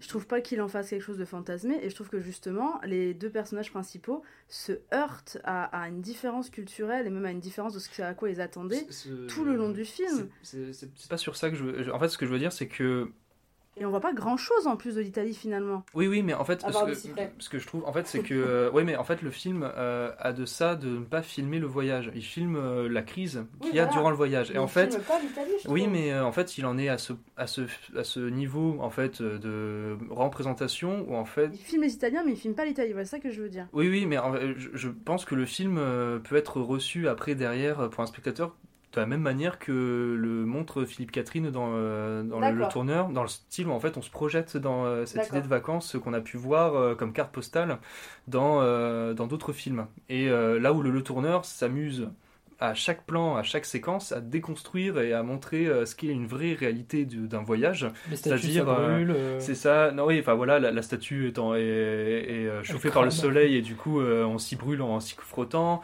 Tous les empêchements, on va voir des parkings, on va trouver un hôtel, on va trouver, on voit que l'hôtel correspond pas du tout à ce qu'on nous a vendu. En fait, il y a une démystification euh, où en fait effectivement les deux se répondent pour moi. Enfin, Après, est-ce que ça, enfin rien à voir, mais est-ce que c'est pas aussi un problème de classe sociale aussi? Parce qu'à mon avis, tu vas, tu vas aujourd'hui en Italie avec l'argent qu'a le couple Bergman euh, euh, Oui. euh, dans le film. T'as pas exactement le- la même expérience de voyage que le tourneur et Il Jean-Phi, faudrait tu appeler- vois, il genre. faut les films voyage en première classe en Oui. Italie. Non, mais et en et fait- voyage en mais- là, hôtel BNB euh, pas cher. Ce que, je, Italie, ce que je veux dire, c'est qu'en fait, euh, le film de Rossini ne pose même pas cette question-là. Euh, parce qu'en fait, il ne montre pas le voyage. Il montre la crise qui se passe durant le voyage. Et euh, on va pas montrer euh, le moment où ils s'installent dans l'hôtel, le moment où ils vont aller euh, quelque. Et justement, si ce- même pas un hôtel, ils habitent chez des amis. Non, mais enfin, euh, en fait, je veux dire, si ce n'est, euh, on aura de l'Italie, euh, de leur voyage, on aura que les passages au musée. Ah bah. Ah là là, et ben voilà, Bravo, ça casse, euh, ça casse ma phrase. Non, euh, si, en fait, on aura, si ce n'est euh, de l'Italie, on aura que bah, quelques, quelques personnes qui sont de la population locale, ou alors Oui, les musées. enfin, en oui, fait, euh, l'art, l'art italien. Oui, Euh, voilà, ça, ça d'accord. Et euh, je. Parce que justement, il disait lui qu'avec ce film, il voulait vraiment filer- filmer les Italiens et surtout les Napolitains, qui encore une fois, Voilà, c'est encore une autre histoire. Et euh, pour montrer, enfin, ce que lui connaissait, pour arrêter qu'on fasse des films euh, complètement clichés sur les Voilà. Italiens, sur ce qu'ils étaient. Et là, vraiment euh, confronter euh, bah, le spectateur anglophone d'ailleurs à. euh, Alors que pour moi, le, le tourneur est entièrement centré sur les deux personnages principaux et ne va jamais dépasser en fait euh, l'Italie qui n'est vécue qu'à travers eux. Et donc, euh, enfin, je, il y a- il y a- c'est une nuance, voilà, c'est une nuance que moi je trouve bienvenue en fait si on a, si on voit les deux, parce qu'en fait vous voyez les deux pièces d'une facette de ce qu'a pu proposer le cinéma euh, autour de Oui. ce euh, Oui, manière de pas. le voyage. c'est pas une relecture comme certains ont dit. euh, Pour moi, c'est pas une relecture du film. Non, non, euh, parce et que puis pour moi, le, le S euh, acte la chose, Oui. et en fait, même la scène où on parle de voyage en Italie dans celui de Le Tourneur, de l'ancien, oui, c'est euh, oui, voilà, il y a une référence. Bon, c'est bon, on la dégage. Si Oui, vous voulez plus, faire. il a- elle la dégage euh, au début du film. Voilà, Elle la dégage et, ça veut vraiment dire que si tu veux t'amuser à, trou- à trouver, euh, à faire un podcast sur la question pour trouver s'il y a des points communs, Non, des mais- différences et tout, tu peux, mais vraiment c'est pas là où est le, le principal du film. C'est-à-dire que en fait, je trouve que euh, voir Voyage en Italie pour des spectateurs euh, propose euh, une idée d'utopie de voyage, Oui. euh, pas forcément à reproduire, hein, je dis pas ça, mais c'est-à-dire en fait à essayer de vivre cette même Italie qu'ils ont pu vivre en termes de choc esthétique. Et euh, le film de Le Tourneur euh, s'amuse en permanence. euh, mais en fait, euh, le, le film pourrait se passer en Italie ou pourrait se passer en Allemagne, dans n'importe quel Espagne. pays. Voilà, ou en Espagne, effectivement, ça marchait aussi. Mais en fait, c'est cette idée de déconstruction que moi je trouve euh, assez bienvenue euh, et que je trouve assez euh, chouette à, à voir dans les, dans les deux films. Il y a aussi quelque chose dont on n'a pas parlé, c'est que la critique italienne a détesté le film, l'a haï, et que personne n'allait le voir en Italie. Le film a fait un énorme four à sa sortie. Et euh, il y a que la, enfin, Ouais, a que essentiellement les cahiers du que cinéma, les hein. cahiers du cinéma euh, et la critique française, je Bah. crois même un petit peu, euh, qui ont défendu le film. Et c'est un peu, enfin, j'ai un peu l'impression que ce film, c'est un peu, ah, je vais faire un petit name dropping, mais genre, euh, il y a, je sais plus quelle critique, il faudrait que je retrouve ça, mais euh, qui a parlé du, de l'album euh, du Velvet Underground, leur premier, en disant que, pareil, il a fait un four, euh, personne ne l'a écouté, et on dit, il y a 40 personnes qui ont acheté le premier album des Velvet Underground, mais le truc magnifique, c'est que ces 40 personnes, elles ont fait un groupe après. Et j'ai l'impression que Voyage en Italie, c'est pareil. C'est qu'en Ouais. fait, il y a 20 personnes qui l'ont vu, qui l'ont aimé, et, mais en fait, ces 20 personnes sont devenues des cinéastes euh, Oui, de la nouvelle vague. euh, de- Là, là où Rivette a fait un beau texte, malgré le fait qu'ils sont en tocard sur ma fiche de lecture, c'est que quand il dit qu'il faut que le cinéma s'engouffre là-dedans pour ne pas sombrer, euh, bah, en fait, il parle déjà de la nouvelle vague, en fait. Et c'est ça qui est magnifique. Après, l'Italie, on parle d'un pays euh, qui, euh, pour moi, a une sorte de, de problème vis-à-vis de ça, où en fait, euh, beaucoup de scandales italiens euh, sont en rapport avec des films italiens aussi, où en fait, euh, la Dolce Vita a eu le même souci. Euh, la journée de Soldom de Pasolini a eu, euh, Pasolini a eu la même, euh, la même problématique, où en fait, chaque film, euh, entre guillemets, maintenant qu'on considère comme important, euh, dans le cinéma italien moderne, euh, ont plus ou moins fait des fours euh, dans leur pays d'origine. Parce qu'ils étaient trop en avance, ou parce qu'ils ils grattaient, euh, ils titillaient un peu un truc que justement euh, l'Italie n'aimait pas qu'on titille. Et, euh, Ou, euh, alors que ce soit au niveau du box-office ou que ce soit au niveau de la religion avec Ouais. euh, bah, Oui, effectivement euh, le diktat Ouais, ouais. de- du Vatican et tout ça. Et c'est euh, enfin c'est là-dessus que je pense que ça peut être euh, très intéressant et passionnant euh, de dresser une histoire italienne euh, vis-à-vis de ces, euh, de ces problèmes. Ouais. Et dont on parle euh, en priorité quand on parle de cinéma italien, quoi. Une histoire du cinéma italien dans le four, quoi. Ouais. Ok. J'ai pas compris. Dans le four, bah les fours. Parce que les films ont fait des fours. Ok. C'était très long. On la gardera. Euh, moi, je veux la garder. Yes. You've done everything you could to make things worse. We are like strangers. It's not only that. Everything you do nowadays seems so utterly senseless. That's the way you feel, let's do something about it.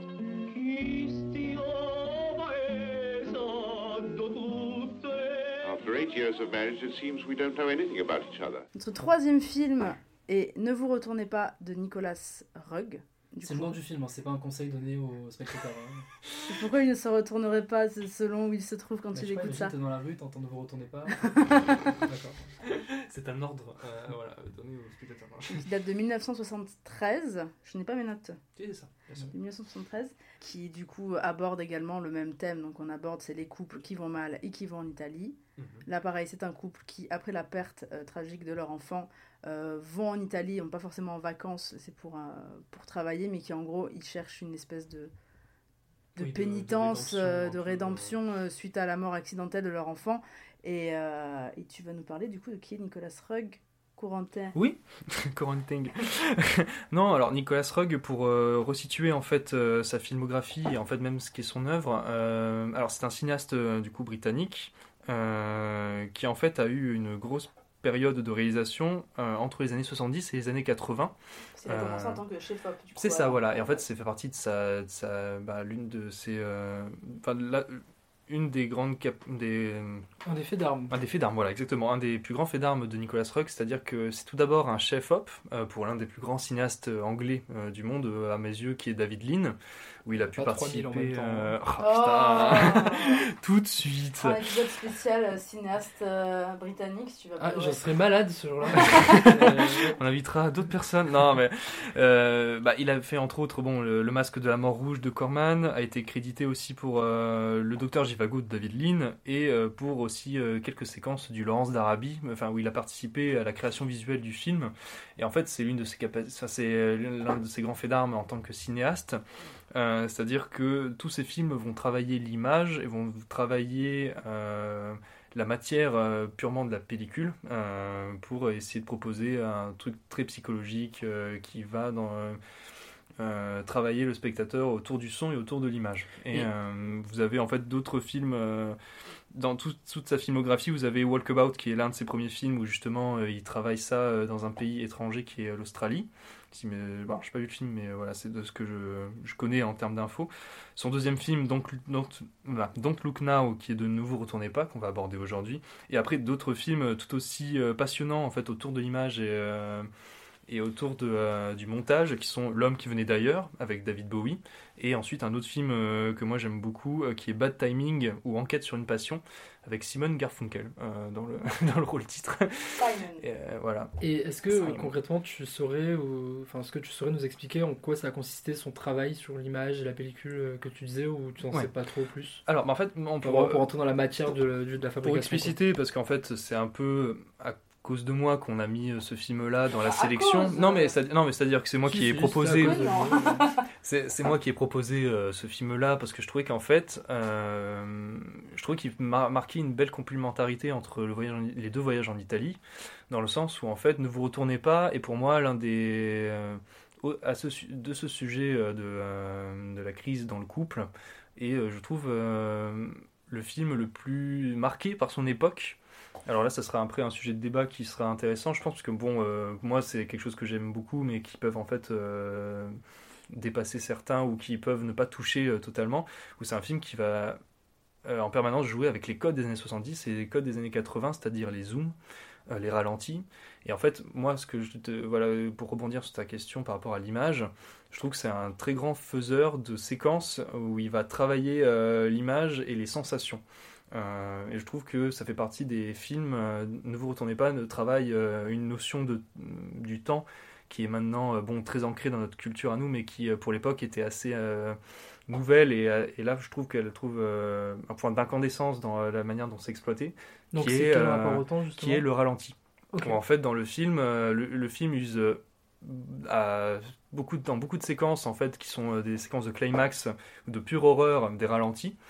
Et à chaque fois, je trouve qu'il y a une sorte de. Bon, je sais à voir avec vous euh, pour en débattre peut-être, mais euh, je trouve qu'à chaque fois, l'usage du ralenti est toujours ultra signifiant et en fait euh, est amené de manière purement rythmique euh, dans quelque chose où euh, d'un coup ça crée un contraste énorme, où en fait d'un coup la, scène est sublimée et euh, on comprend que le personnage, ou enfin que ce que traversent les personnages d'un coup est plus grand qu'eux. Et c'est la mort de la fille, qui est en fait un- filmé comme un pur événement traumatique euh, avec le montage et avec ce fameux ralenti où on, on voit juste le personnage principal sortir la fille de l'eau et on a un énorme ralenti et un ralenti plus que un ralenti image, un ralenti sonore, ce qui en fait bon euh, peut maintenant devenir euh, très vieillot et très kitsch, mais Daté, euh, quoi. très daté. Mais c'est- moi par exemple la première fois que je l'ai vu, ça m'a en fait ça m'a presque sorti du film parce qu'en fait, on n'est plus trop habitué à ce, à cette, euh, à cette, à ce rapport au son euh, aussi euh, brut euh, en termes de ralenti. Et euh, on a la même chose avec la séquence où il est euh, euh, à Venise euh, sur un échafaud et où d'un coup euh, l'échafaud euh, est en équilibre et en fait il y a tout un jeu de construction autour de est-ce que le truc va s'effondrer ou est-ce qu'il va tenir sur cet échafaud. Et euh, une poutre émanant du plafond tombe et par le choc quelque chose se fait à l'image où d'un coup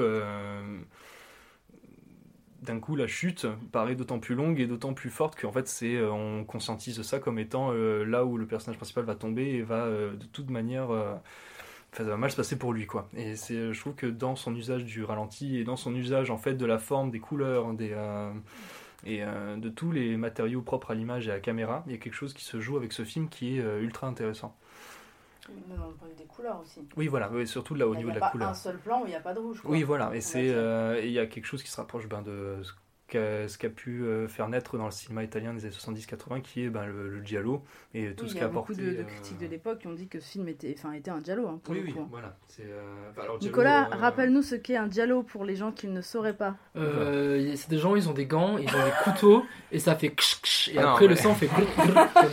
En gros, c'est ça. Voilà, Nicolas, prof de ciné euh, à la Fémis dans 10 ans. Et on a euh, Dario Argento en référence, mais attention, euh, il ne faut pas dire euh, Suspiria. Oui, alors, mais en Voilà. fait, euh, pour moi, La pour- connaissance du euh, et en fait, euh, je, je disais Giallo, mais peut-être qu'il faudrait que je me, enfin, je, je, je vais me corriger. Pour moi, le film tend plus vers euh, le Argento, qui vient de Suspiria et euh, de la deuxième partie en fait de la filmographie d'Argento, que plutôt euh, celle des Giallo, parce que Giallo, c'est vraiment des, ces enquêtes policières où on essaie de comprendre. euh, Oui, il y a le- quel est plus le de meurtrier. violence, beaucoup plus de sexe, beaucoup plus de... de, de... Enfin, ça va beaucoup plus Oui, loin, moi, je trouve. il y a un côté dans- fantastique Voilà, euh, vraiment assumé par le film euh, au niveau de sa musique, au niveau de ses euh, motifs et au niveau, enfin, euh, ne serait-ce que la gamine en parka rouge. euh, Oui, qui, qui même dès le début, c'est la première fois qu'on voit du rouge dans le film, Mm. Qui est un rouge qui est extrêmement vif et qui Voilà. vraiment euh, montre euh, tout le danger qui repose sur cette pauvre petite et ce qui va lui arriver derrière, et qui après va rester tout le long du film comme s'ils n'arrivaient pas à s'en sortir. Tu vois, euh, Et d'ailleurs, cette parka, Kenny West lui a volé pour son fameux clip. euh, Ah putain de voilà. merde. Donc, euh, voilà. Donc, euh, Kenny ouais. West des temps Ce que- anciens. Ce qu'on a fait, euh, voilà. de- Lui, il s'est retourné- lui- pour le coup, il s'est retourné, quoi. Waouh, vache. Pas possible. Mais euh, et bon, euh, aussi euh, pour préciser d'ailleurs, la, la copie euh, qu'a restaurée Carlotta là, qui en fait est la copie maintenant à peu près définitive. Je crois que c'est Carlotta. Je crois que c'est Carlotta. Dans mes souvenirs. à vérifier peut-être. Bon, enfin, la, la nouvelle restauration française du film, et pour moi, je trouve, extra- ex- enfin, rend vraiment hommage à toutes ces couleurs et à toute ces, cette beauté plastique où émane le film.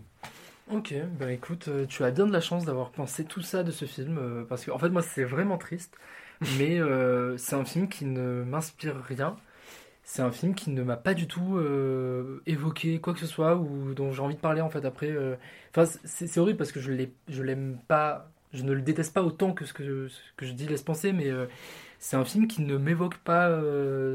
de, de choses à en dire ou quoi, ou euh, qui ne m'évoque pas la parole en fait. Mais, euh, Et, euh, et tu vois, dans le- à la limite, j'aime bien le, le début du film avec cette scène de la, la gamine qui meurt. Hmm. Mais après, en fait. Les enfants mourir. Non, ouais, plus, voilà, euh, le- les enfants meurent et c'est pas mal. Non, mais puis en plus, il y a un questionnement autour du montage sur cette séquence qui est assez. euh, Bah voilà, on ne sait pas si c'est mystique, on ne sait pas s'il y a une sorte de. euh, on ne sait pas s'il comprend avec la- le photogramme, si. euh, Enfin, com- comment. euh, on n'arrive pas. à- Enfin, le film ne dira pas clairement pourquoi euh, le, perso- le- le père euh, se lève et va aller voir l'enfant, euh, à part pour une sorte de prémonition dans l'image comme quoi, euh, lui- qui paraît. Comme quoi lui aussi, enfin parce qu'on on n'en a pas parlé, mais tout le film, tout le film a un côté fantastique sur les médiums, sur vraiment Ouais. c'est un film de fantômes. et, et en fait le père pourrait avoir justement en voyant, en fait quand il voit la photo et quand il voit une espèce de prémonition, il y a un petit point rouge sur la photo, euh, une capuche où il y a du sang qui sort de, de, de, ce petit point rouge, où là il se dit quelque chose va arriver. Et en effet, c'est là où il va dehors, où son fils dit Papa, papa, euh, ma soeur est morte. Et euh, donc, ça, ça joue aussi sur ce truc où lui, il reste tout le long du film extrêmement euh, terre à terre, extrêmement cartésien, où justement, il, il, il sort pas son deuil, il le rend fou Ah oui, euh, oui, en lui-même, tu vois. Contrairement à sa femme Oui, qui elle, femme, euh, qui elle, euh, elle- elle- voilà, qui allait au resto avoir des voyantes, des machins, des médiums pour parler Mm. à son enfant, etc. Et c'est lui qui finalement, dès le début du film, on se rend compte que, ben, en fait, peut-être que lui aussi avait ce don-là euh, dès le début. Euh, Bah voilà, et moi tout ça en fait ça m'emmerde quoi, parce que je trouve que c'était vraiment à questionner d'un point de vue uniquement technique, et moi en fait sur le point de vue de l'émotion, euh, tout ça, ça me laisse complètement euh, hacker quoi. Enfin genre tu vois, Venise, la barque elle est passée devant moi, elle m'a fait un gros doigt, et genre bon, bah, par ok. contre, pour le euh, coup, je trouve qu'il a une façon de filmer Venise qui est hyper intéressante parce qu'il la filme de façon euh, extrêmement euh, malveillante, pas accueillante, pas chaleureuse. Bah c'est les Italiens ça. hein. Italiens. Oui, il est pas. non, alors. Ah ouais. En fait il a fait du Moi, j'aime bien aller en mais, euh, Italie. Les Italiens qui nous écoutent, je vous aime beaucoup. Continuez à bien m'accueillir quand je viens chez vous. Non, mais, Mais, euh, oui. Venise est vraiment filmée de façon très crade, très, Oui, la- très, très labyrinthique. Ouais, genre, ouais. il s'y perd tout le temps. euh, Pas accueillante, euh, très, euh, euh, très noire. euh, et comme si elle était complètement pervertie euh, Oui, par tout ce qui s'y Enfin, pourrie, pervertie par tout ce qui s'y passe. Pour moi, il la filme exactement de la même manière que, que Visconti dans Mort à Venise. C'est vraiment genre, euh, c'est pas une ville euh, accueillante. Puis la première fois qu'on la voit, c'est ben, À travers la perceuse. à travers enfin, la perceuse, on a est vraiment, en train de percer le mur, on on a vraiment un, pourri, quoi. oui, et c'est vraiment, on a ce, ce- la perceuse, on l'a juste avant, c'est la, c'est la, la mère qui se rend compte Mm. que sa- son enfant est morte, qui hurle, et ce hurlement est cuté, et direct on a le bruit de la perceuse dès qu'ils arrivent à Venise, on a cette ellipse là. Dans le son qui est euh, terrifiant. Ouais, et je trouve vraiment que, ce, que, ce, que, que Venise est, est filmé d'une façon très intéressante. Euh, et pas du tout, euh, justement, on en, on en reparlait, pas du tout de façon euh, romancée. Oui, bien sûr. euh, Oui, et en plus, il ne euh, filme quasiment aucun symbole de Venise qui serait la place Saint-Marco. Oui, ou je crois qu'en fond, ça, à un moment, euh, quand on y arrive, on voit un peu euh, tout Venise avec. Alors, je connais pas Venise, mais euh, avec. euh, T'as ce grand dôme euh, Oui, oui, au loin. même, euh, Euh. Juste, on les voit dans des plans larges où juste on il y a voit la ville. de désaxer pour aller vers un autre Mais c'est ça, mais jamais, mais jamais il ne va dans des, dans des lieux touristiques. Et même Ouais, ouais. l'église, c'est une église. Il pensait le faire en studio parce qu'il Mm. trouvait pas d'église. Finalement, il a trouvé une église qui est inconnue et il a filmé Voilà. dedans. Euh, il avait cette volonté de filmer aucun aspect justement touristique de Venise Ouais. pour en faire cette ville vraiment malveillante en fait.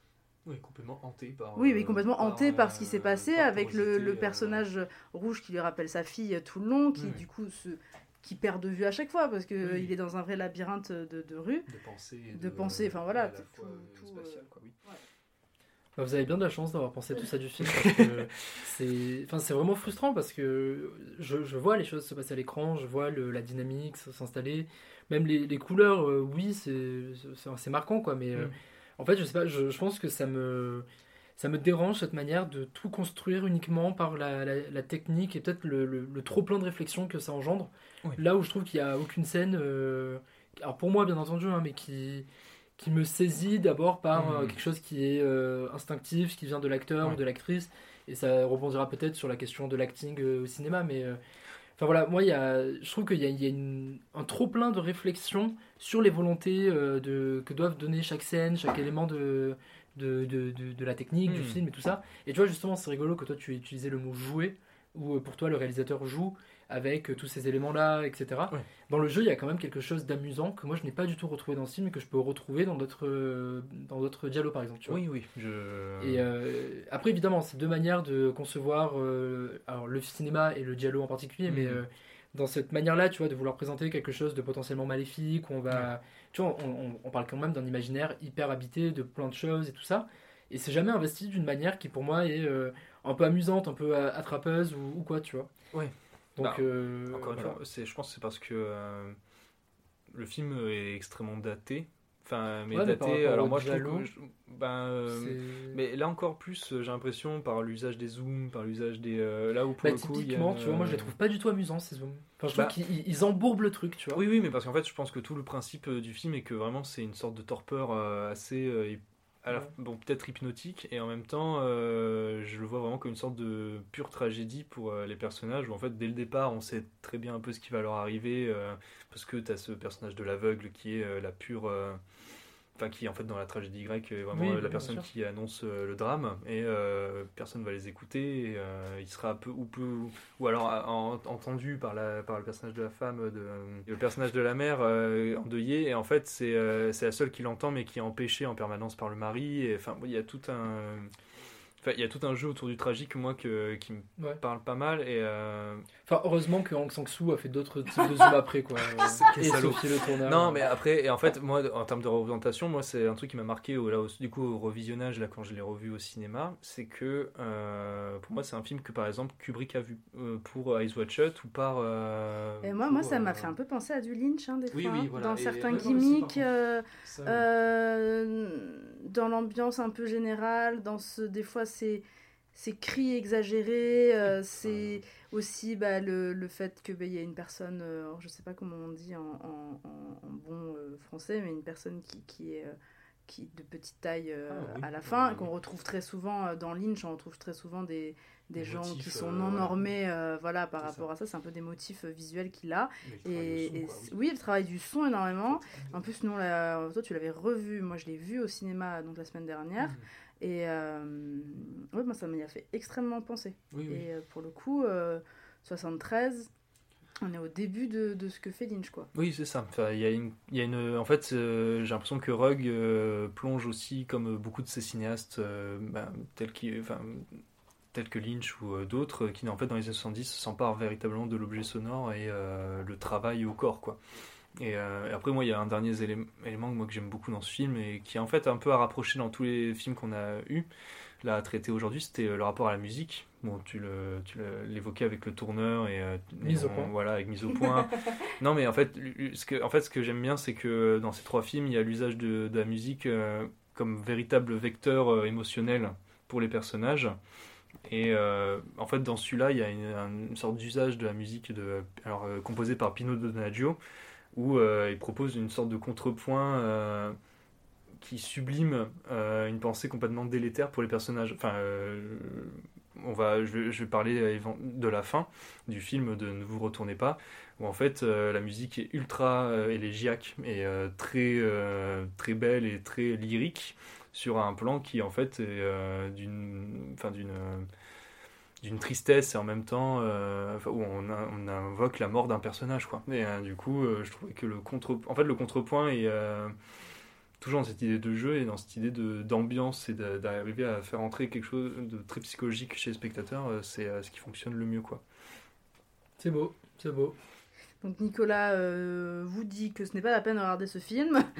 En fait, ce qui Non, vaut la mais- peine, c'est d'écouter euh, Nikita et Corentin en parler, quoi. ah faut voir ça après mais euh, voilà c'est euh, Mais bon. mais Non, en fait- ouais. Mais euh, voilà, soyez prévenus, euh, c'est très années 70, c'est très kitsch, mais c'est, euh, ça peut euh, vous toucher. euh, Nicolas, envoie- après avoir vu le film, qui a envoyé des SMS en disant Mais leurs cheveux Mais les zooms. Heureusement qu'il a été dépassé par la suite par d'autres réalisateurs que je Mais la scène de Oh, oui. sexe qui est horrible Mais oui, mais même ça, tu vois, moi je trouve que c'est pas du tout amusant. Enfin, je veux dire, la scène est volontairement euh, travaillée d'une manière euh, complètement. euh, Ah bah moi, je on saurais pas la décrire en fait, mais. Ah bah si, euh, c'est-à-dire qu'en bah fait, oui, bah, toi, les- décris-la. non mais c'est-à-dire que les... non mais en fait la, la scène de sexe pour moi travaille sur cette idée de montage et sur cette idée de proposer en fait quelque chose de terrifiant pour le spectateur, c'est-à-dire que c'est un peu l'un des seuls moments où d'un coup on peut se dire que les personnages euh, arrivent à se souder, à être synchrones, et, et effectivement, et à être, euh, il y a une poussée de libido pour les deux. Et, et du Tu trouves coup, que le montage de la scène provoque ça euh, comme sensation Ah, moi, non, c'est-à-dire que non, non, ça- attendez, c'est- laisse-moi finir. C'est-à-dire qu'en fait, il y a, euh, c'est d'un d'un coup l'un des seuls moments où on peut penser, euh, on peut être prêt à penser que euh, ça y est, ils vont un petit peu, ça, ça va être un moment charnel et euh, très important pour eux. Et tout de suite, la- le montage va arriver et va en fait euh, mettre en juxtaposition cette scène de sexe et le moment où il se rhabille après pour se préparer pour la soirée. Et en fait, d'un coup, ça, euh, en fait, ça casse toute dynamique. euh, et en Ok. fait, c'est une manière de casser le dynamisme et en fait d'en proposer quelque chose de ultra banal tout de suite après, qui est ben, juste euh, Se rhabiller. voilà se rhabiller. C'est pour moi quelque chose de très très fort. Et en fait, il y a quelque chose de, euh, en fait, il y a une douleur euh, là-dessus dans la manière de représenter ça que je trouve euh, assez, euh, assez terrifiante. ouais. touchante, touchée Ouais, alors, peut-être. Ouais, bah écoute, euh, bon, bah, Mais ouais. écoutez Corentin parler des scènes de sexe. voilà. Non, mais, euh, en fait, euh, ben, comme, comme je dis un peu là, euh, durant là, depuis cette, cette petite heure, c'est que euh, j'ai l'impression que ça reste euh, pareil, une sorte de variation à ce que propose Voyage en Italie et euh, les deux voyages en Italie qui est. euh, en fait, fait une sorte de passation entre ce que fait Rossellini et après va faire le tourneur. C'est-à-dire dans cette idée de déconstruction totale de. euh, cette sublimation qu'on a à peu près du voyage, et là, euh, pour le coup, il y a une sorte de- d'entre-deux, qui est en plus d'autant plus formelle et d'autant plus intéressant parce qu'elle ne ressemble à aucun des deux autres films qu'on a parlé jusqu'à présent. Oui, et puis même le, but du, voyage en Italie est, est- est- je veux pas dire plus sérieux parce que bah voilà les problèmes de couple sont ce qu'ils sont, mais là ils ont, enfin, Oui, en fait, un enfant quoi, tu Non, vois. mais enfin, en fait, oui, c'est ça. Euh, ce voilà, qui est à c'est préciser, c'est que oui, là où c'est vraiment la crise du couple dans les deux autres films, euh, là, euh, c'est plus que ça, c'est plus la, la recherche de rédemption par rapport au deuil qui sont Oui, surmontés, puis c'est la quoi. crise de couple euh, euh, par le deuil en fait. Voilà, Genre c'est pas par une euh, lassitude ou par un ennui comme dans celui de Rossellini Les ou par ne portent pas le- la ou- même manière le deuil. par voilà là c'est vraiment parce que bah, c'est par le deuil et donc encore autre chose je trouve Ouais. à traiter. Une émission bien éditorialisée. On donc. essaye hein, toujours. hein. Voilà.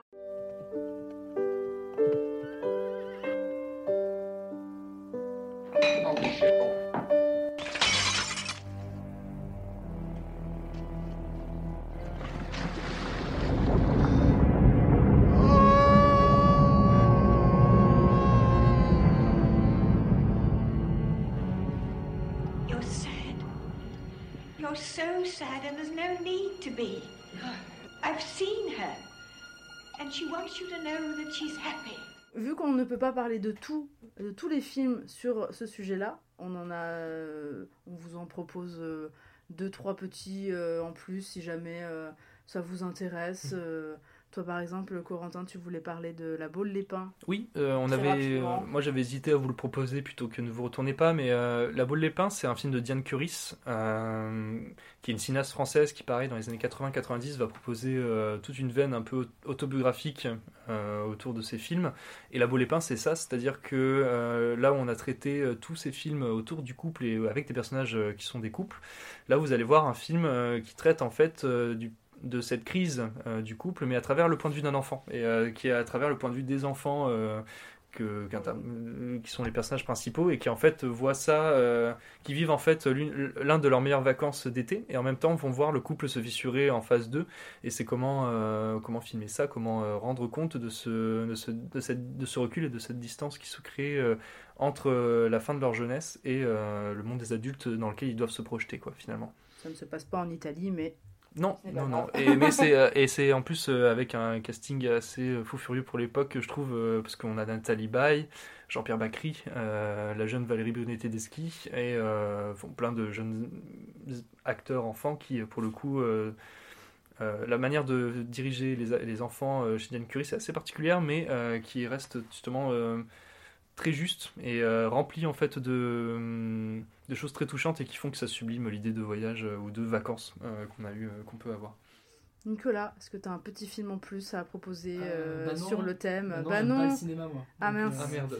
Non, mais euh, bah, en fait, je pensais, c'est c'est pas vraiment un voyage en Italie, mais ça parle quand même de euh, comment euh, un couple est mis à rude épreuve par euh, l'Italie. C'est euh, Buongiorno Noté euh, de Marco Bellocchio, donc on repart euh, sur mes. euh, Là, c'est pas un voyage, mais on parle d'Italie, donc. Mais après, c'est un voyage quand même entre euh, la ville de Rome et euh, l'habitat, donc qui parle de l'attentat d'Aldo Moro. euh, c'est d'ailleurs euh, un film qui est dans l'actualité parce que ce même réalisateur a sorti une série Esterno Noté sur, euh, qui est dispo sur Internet en ce moment. Qu'on vous recommande beaucoup. Qu'on vous recommande également, mais en fait, Bonjour Noté, donc c'est euh, le- le- l'attentat euh, qui a été commis sur Aldo Moro, donc son kidnapping et sa séquestration dans Rome par les euh, Brigades Rouges qui sont euh, une sous-section euh, d'extrême gauche euh, en Italie durant les années de plomb. Et en fait, il y a euh, tout un travail sur comment la brigade de l'intérieur va vivre la séquestration et comment en fait l'une des, brigadistes qui elle par contre est tiraillée entre l'intérieur où elle doit s'occuper bah, du foyer avec les autres et à l'extérieur où elle continue en travail pour gagner de l'argent pour continuer à vivre l'air de rien en fait comment euh, ce petit voyage dans l'Italie entre l'extérieur et l'intérieur va la bouleverser et la mener à des questionnements existentiels euh, qui sont similaires à ceux qu'on a pu proposer dans d'autres films quoi. Et moi, vu que je suis très classico-classique, euh, je vous parlerai juste du Mépris de Jean-Luc Godard, euh, sur lequel je ne m'étayerai pas, parce que je, je pense qu'on en parlera un jour euh, ici. Oui, mais rapidement, de quoi ça parle peut-être et euh, comment ça peut. euh, Des fesses de Brigitte Bardot. Ça parle Oui. un peu de ça. Qui justement ne sont pas censés y être à la base, hein, Ouais, euh, oui, qui ont été rajoutés après. Euh, non, qui est également un couple euh, qui, qui est complètement à la dérive, à Capri. et pour le coup, le film a, a une très grande importance dans l'histoire du cinéma sur comment on fait un film, sur. Enfin. J'ai pas trop envie d'étayer là-dessus parce que Jean-Luc Godard est un réalisateur important dans l'histoire du cinéma? Ah bon? Non, mais, Franchement, vraiment, alors moi, genre, je, je dis des trucs, genre, hello, ça mouille. vraiment. C'est toujours bien de rappeler les classiques. C'est toujours bien. Et notre petit complément du jour, du coup, euh, donc ce n'est pas une actualité cinéma, parce qu'il n'y a pas grand-chose qui nous a euh, euh, accroché l'œil euh, ces derniers temps, je trouve. Ils nous les ont décrochés. Ouais, malheureusement. Mais du coup, nous nous sommes rendus compte que à travers ces trois films, il y avait aussi un sujet bien, bien récurrent dans les trois. C'est la façon dont le réalisateur euh, et réalisatrice ont de diriger leurs comédiens. Parce que par exemple, euh, on a parlé un peu de, la méthode de tourneur, que du coup, bah, c'est Philippe Catherine euh, qui a une oreillette tout le long et qui doit répéter euh, ce qu'il y a dans l'oreillette, euh, en fonction de ce qu'elle a vécu. Euh, euh, par exemple, Nicolas Rugg a absolument voulu que son actrice principale fasse une séance de spiritisme euh, avant le film. Pourquoi pas? Et euh, Roberto Rossellini, qui, pour que euh, son acteur, euh, du coup, Sanders, soit dans le même état d'anxiété que son personnage, l'a complètement coupé de toute l'équipe du film, l'a mis dans un hôtel à part pour qu'il ne voit personne, pour qu'il ne parle à personne, et que du coup, son, perso- qu'il soit à l'image de son personnage. Comme Kubrick le voulait finalement. Comme Kubrick malheureusement le voulait. Ok Kubrick. Qu'est-ce qu'on en pense de, de, ces- de tout ça, de, de co- comment des fois des réalisateurs, des réalisatrices euh, euh, s'emparent de ça, euh, vont même jusqu'à la déshumanisation en gros de leur. euh, moi, enfin, moi, moi, euh, c'est de la déshumanisation euh, hein, complètement, mais on va en parler.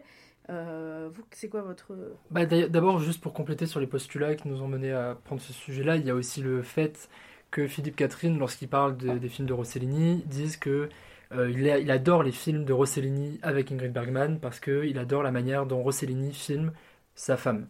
Et en fait, c'est rigolo parce que c'est quelque chose que je, me suis moi-même surpris à penser en me rendant compte que mes films préférés de Rossellini étaient ceux où il y avait Bergman.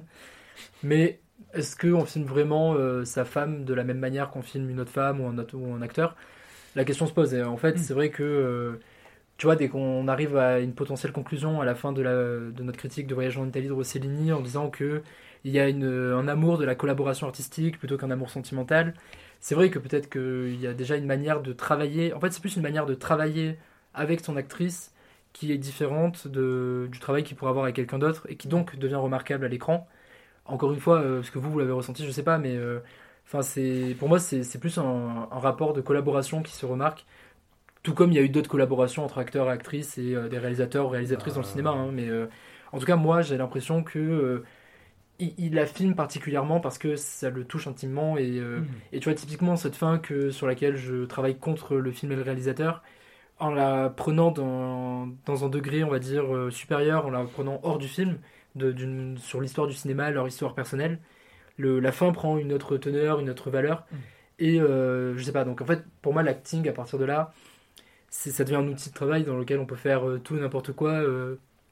à partir du moment où c'est, c'est, réfléchi et travaillé, on peut faire euh, plein de choses. Et en fait, même euh, si on va dans les extravagances, euh, typiquement celle de Bruno Dumont par exemple, c'est pas un jeu qui est normal. Est-ce que tu peux expliquer peut-être, enfin surexpliquer ce qu'est euh, la Bah méthode alors, de Dumont parce que alors je a connais pas spécialement, mais moi je pensais par exemple notamment en fait à sa série Petit Quinquin où il y a des accents très forts Oui, voilà, avec les. Carpentiers, Oui, des, euh, euh, oui. tu vois genre tout en usage de la langue qui est Mhm. avec des, des expressions euh, très marquées. euh, Parce que- euh, la- alors je crois que c'est Petit Quinquin euh, à vérifier qui commence par euh, une vache qui est morte et euh, on Oui, dit oui. qu'il y a la- la- une tête humaine dans le cul d'une vache et que c'est la bête humaine.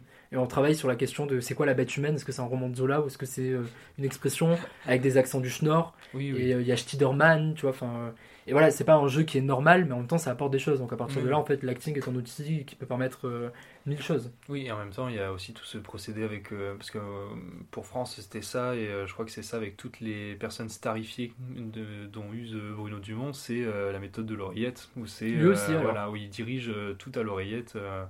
Enfin, où c'était Benjamin Biolay qui disait que euh, lui, ça l'avait un peu dérangé. Et qu'il Donc ça avait veut dire que euh, Benjamin Biolay a une oreillette et on- Bruno Dumont lui, Voilà, lui lui dit donne, en direct euh, c'est ça, c'est dans le- l'oreillette ce qu'il doit répondre avec le ton. Pas forcément de dire, euh, pas, pas les répliques, mais voilà, de diriger en fait à travers l'oreillette. C'est ce que euh, aurait pris, enfin, c'est d'où pour France là, en tout cas, hein, c'est de ce que j'avais vu des interviews, c'est que France euh, pour euh, Léa Seydoux, elle avait vraiment bien pris le pli et qu'elle avait euh, bien euh, aimé cette méthode-là, alors que Biolay, euh, pour lui, ça le sortait euh, entièrement. Mais du coup, euh, concrètement, ça veut dire que Bruno, dans l'oreillette, il lui disait Bah là, t'avances, là tu, là, tu lui dis Oui, euh, ta ça. gueule, là, tu lui dis ça, tu. Bah, potentiellement, et puis en fait, lui donner juste des directions d'acteurs, peu- plus que euh, ne, ne serait-ce que. euh, Donc, genre, euh, là, là t'es choqué, enfin, c'est Oui, vraiment voilà, des choses comme ça, quoi. Oui, oui. Mais comme euh, Dolan le ferait, euh, lui, mais lui de manière euh, sans oreillette, où c'est vraiment euh, pendant les prises, on, on- enfin, il y a beaucoup de making-of où euh, justement Ah ouais on entend Dolan euh, euh, crier les, les- ses indications, euh, et après ça sera coupé euh, au son, mais c'est. euh, Ok. Mais il y a tout ce truc-là de. euh, d'être avec les acteurs euh, ou alors enfin là, là, c'est un souvenir pareil aussi là qui m'arrive maintenant c'est euh, celui avec Valérie Bercy. c'est exactement euh, ce que j'étais en train de penser. Les Voilà. amandiers, c'est on avait vu euh, le making of des amandiers aux amandiers où on voit vraiment la scène se tourner et Valéria qui hurle, enfin qui hurle sur, ses qui, qui hurle les indications. euh, Et qui est plus que ça, qui est avec Nadia, elle, enfin, qui sont avec les deux, quoi. pieds, euh, Ouais, ouais. Voilà, et qui ça avait plus dérangé Louis. Garrel et Nadia Tereskewicz avait euh, plutôt apprécié, il me semble, dans la mesure où. C'est euh, ça. Ou euh, euh, après, enfin, je pense que Louis Garrel, il y a aussi encore euh, toute une histoire de, de- du passif qu'il y a entre Oui, eux. Euh, mais, euh, mais oui, c'est ça. C'est que en fait, c'est La présence du réalisateur. euh, C'est ça, mais en fait, moi, c'est encore une fois, c'est. c'est- Est-ce que est-ce que est-ce que c'est aux acteurs et aux actrices euh, de se conformer euh, à ce que le réalisa à la façon de travailler du réalisateur ou de la réalisatrice, ou est-ce que c'est aussi au réalisateur et à la réalisatrice bah, de, de, de voilà de faire en sorte bah, en fait si ça- si ma méthode de travail elle marche avec tel acteur elle marche pas avec tel acteur est-ce que je le force? Ou est-ce que euh, j'essaye de euh, gérer la chose autrement euh, ou pas tu vois. Et, je trouve que bon on en parlait avec Rossellini ou, même Kubrick parce que c'est ce qu'il y a de plus célèbre. Mais pour moi c'est carrément des, déviances qu'il faut Oui, reproduire même- enfin surtout oui, voilà, mais, surtout euh, quand, quand, quand l'acteur en face c'est pas du tout consentant à la chose enfin tu vois ce que je veux dire Ça, et puis il y a aussi quand même derrière tout un regard à apporter sur euh, l'acteur studio, quoi, et tout ce truc de Oui, se mettre ça, dans les, pour con- moi, les c'est conditions, la disposition. Et ça, pour moi, c'est vraiment une. une-. C'est ce qui... Non, non, non, mais c'est ce qui a engendré dérives, ça, en fait. c'est, une euh, dérive qui a engendré ça. Et par exemple, pour moi, et c'est pareil avec Aronofsky, avec Black Swan, où, où il a fait en sorte de, de, de complètement euh, monter les deux actrices l'une contre l'autre pour que euh, elles soient comme dans le film. Bon, finalement, vu qu'elles étaient ultra potes, euh, il les mettait dans des hôtels différents pour pas qu'elles soient ensemble. Finalement, à la fin du, jour, du des tournages, elles s'envoyaient des, des petits SMS en mode euh, Ah ouais, il a dit ça, euh, que t'as dit ça sur moi? Et l'autre, elle a dit Bah non. Ah ok, bon bah ça va. Et genre, en fait, elle était juste super pote. Et en fait, moi, pour moi, c'est vraiment un truc du. En fait, bon, je sais que c'est très bateau ce que je vais dire, mais en gros, un acteur ou une actrice, c'est son travail. Donc en fait, si t'as si as besoin de lui faire vivre ce que le personnage vit pour, av- tu es pour avoir pour avoir la, la pour avoir la la, la, La prise qu'il te faut. le- la prise qu'il te faut, euh, le, ce qu'il te faut, ça c'est que soit de un, t'as pas cho- t'as mal choisi ton acteur ou ton actrice, soit que de deux, Tu es mauvais. euh, t'es un mauvais, euh, t'es un mauvais dirigeur euh, d'acteur en fait. Et, et ouais, c'est Directeur, directeur, oui, mobile, par rapport au directrice, dirigeant, directeur euh, d'acteur en fait. Et des fois ça part. Alors déjà pour moi ça part trop loin le fait de vouloir, euh, enfin voilà chez les Duval, euh, de vouloir la rendre complètement euh, folle lors du tournage parce qu'elle en peut plus. Et ça va jusqu'à le dernier tango à Paris où la pauvre, où la pauvre Mala Schrader se fait euh, quasiment presque violer pour qu'on ait la vraie tête comme si elle se faisait violer. Enfin, Enfin, au bout d'un moment, ça part dans des dérives, surtout chez des réalisateurs ou des réalisatrices où on sait que c'est des métiers, que c'est des arts où les égaux, ils peuvent prendre des, des, des, des, proportions euh, gigantesques et où justement les dérives et les abus de pouvoir, ils peuvent être extrêmement nombreux, euh, que ce soit sur les actrices féminines euh, par des réalisateurs masculins ou même sur les acteurs masculins. Et, et c'est pour ça, moi, je trouve que pour moi, l'art ne justifie pas tout, surtout quand les personnes en face sont pas consentantes, ne sont pas d'accord, que, que Marina Abramovic et son mari, je suis désolée, je ne sais plus euh, quel est son nom, qui est aussi un artiste, mais bon, pour une fois que c'est dans ce sens-là, euh, fassent des trucs, mais enfin, vraiment, ils s'embrassaient dans des sacs plastiques ou je sais pas quoi, jusqu'à ce qu'ils aient plus d'air et qu'ils sont sur le point de mourir. Euh, l'arc, quoi. Enfin, et que, le et que, oui, c'est eux, eux-mêmes, ensemble, font ça. Alors, en tant que spectateur, on peut penser que ça va trop loin, que machin et tout, mais eux ensemble le, euh, le font. Donc, et Oui, là, c'est quoi. oui, non mais exactement, tu vois, c'est ça. sadomasochisme, c'est poser tes limites à toi. Oui, voilà, c'est exactement ça. Mais là, on est sur un plateau où il y a de base euh, une auto- une auto- des contrats et une autorité d'une personne sur une autre. Donc pour moi, le fait que, en fait, pour moi, c'est vraiment le réalisateur quand il fait ça, il prend un acteur ou une actrice comme juste un but et un moyen d'arriver à ses fins, ses fins étant bah, je veux faire mon histoire et mes personnages, et pour ça il les déshumanise complètement. Et pour moi, ça c'est une déviance qu'il enfin, qu'il faut pas reproduire, qu'il faut encadrer, et justement dans ce métier où euh, ça peut partir un peu dans tous les sens sous prétexte de l'art, même si euh, voilà, de sacralisation de l'artiste, euh, du réalisateur, de l'auteur euh, et de sa vision des choses. euh, Mais, mais justement, en fait, pour moi, c'est là où ce que tu dis est vraiment pertinent et intéressant, c'est que les deux réalisateurs que tu choisis pour, pour donner un, un, contre, euh, enfin, pour donner une vision négative de la méthode de- d'acting sont, alors personnellement, deux réalisateurs sur lesquels je n'ai pas spécialement de, de fétiche, en tout cas qui ne m'intéressent pas trop, mais encore une fois, il y a toute cette question de regard euh, porté sur le monde et de manière de concevoir son métier, l'art, la vie en général. Et en fait, euh, pour moi, il y a une politique à la fois de l'acteur et de l'actrice à choisir pour qui on est capable de jouer, avec qui on a envie de jouer. Et pour moi, dans ce sens-là, l'acteur et l'actrice sont à prendre en compte comme des réceptacles. C'est-à-dire que Léa Seydoux, quand elle va chez Bruno Dumont, elle est prête à se plier à ce que va lui proposer Bruno Dumont en connaissant la manière dont travaille Bruno Dumont. Et après, il y a aussi une politique euh, du réalisateur ou de la réalisatrice à choisir de comment on veut travailler, sur quoi on veut travailler. Mm. Et par exemple, tu vois, euh, on en parlait de, avant le podcast de John Cassavetes, qui a une, méthode très particulière de travail, où il tourne quasiment, à ma connaissance, qu'avec des proches, avec des Oui. gens de son entourage. Donc il y a eu Jenna Rollins qui était sa fan, Ben, ben Gazzara. Gazzara. euh, Et en fait, il choisit de tourner avec des proches parce que sa manière à lui de. Enfin, vu qu'il les connaît, il peut travailler avec eux, leur rôle, le scénario, il peut travailler à partir du réel, à partir d'improvisation, retravailler les improvisations. Oui, c'est ça, mais, Et il a euh, une manière de travailler avec eux qui lui permet d'aboutir à un stade, à un point, qui est un art qui lui est propre, qui est singulier, qu'on ne retrouvera jamais ailleurs, et qui est propre, enfin, c'est reconnaissable, c'est du Cassavetes. Oui, et en fait, à partir de là, c'est pas que Cassavetes a raison contre le reste de- du cinéma, c'est que il y a un rapport au monde cassavétien, tout comme il peut y avoir un rapport au monde euh, kéchichien, par exemple, ou etc. Et en fait, au il y a une politique du réalisateur, de la réalisatrice, à choisir sa manière de travailler. Mm. Et par exemple, moi, tu vois, je trouve, là, je m'en suis fait la réflexion en voyant mon crime, que la méthode d'acting qu'a proposée Valeria Bonite-Tedeschi sur le tournage des Amandiers a peut-être grillé euh, Nadia Tereskewicz en lui demandant de jouer l'intensité tout le temps dans ce film-là. J'ai l'impression qu'elle l'a peut-être, alors peut-être, et j'espère vraiment euh, qu'elle euh, me contredira dans les prochains rôles que je choisira, vraiment, j'espère que ça, qu'elle l'a bloqué dans l'intensité. Et tu vois, dans, dans mon crime, alors ok, il y a le côté euh, ouin ouin, euh, c'est du théâtre, théâtral, tout ça, mais en fait, elle est 30, en tout le temps c'est- intensive, en fait. Et je, je me demande comment cette actrice-là pourrait sortir de ce Bah, cancan-là, tu vois. bah, je t'invite à regarder un, un de ses autres films qui est euh, Babysitter. Qui est ça euh, Ah, mais j'aime pas, Chokri. j'aime pas. Ah bah merde. Bah ouais, désolé, j'aime pas le cinéma. Ouais, non, mais un peu- euh, oui, est-ce qu'il a été tourné parce qu'ils sont sortis à peu près en même temps. Je crois que Babysitter C'était est sorti avant, ouais, mais euh, avant je crois que les Amandiers à, à- euh, le tournage est.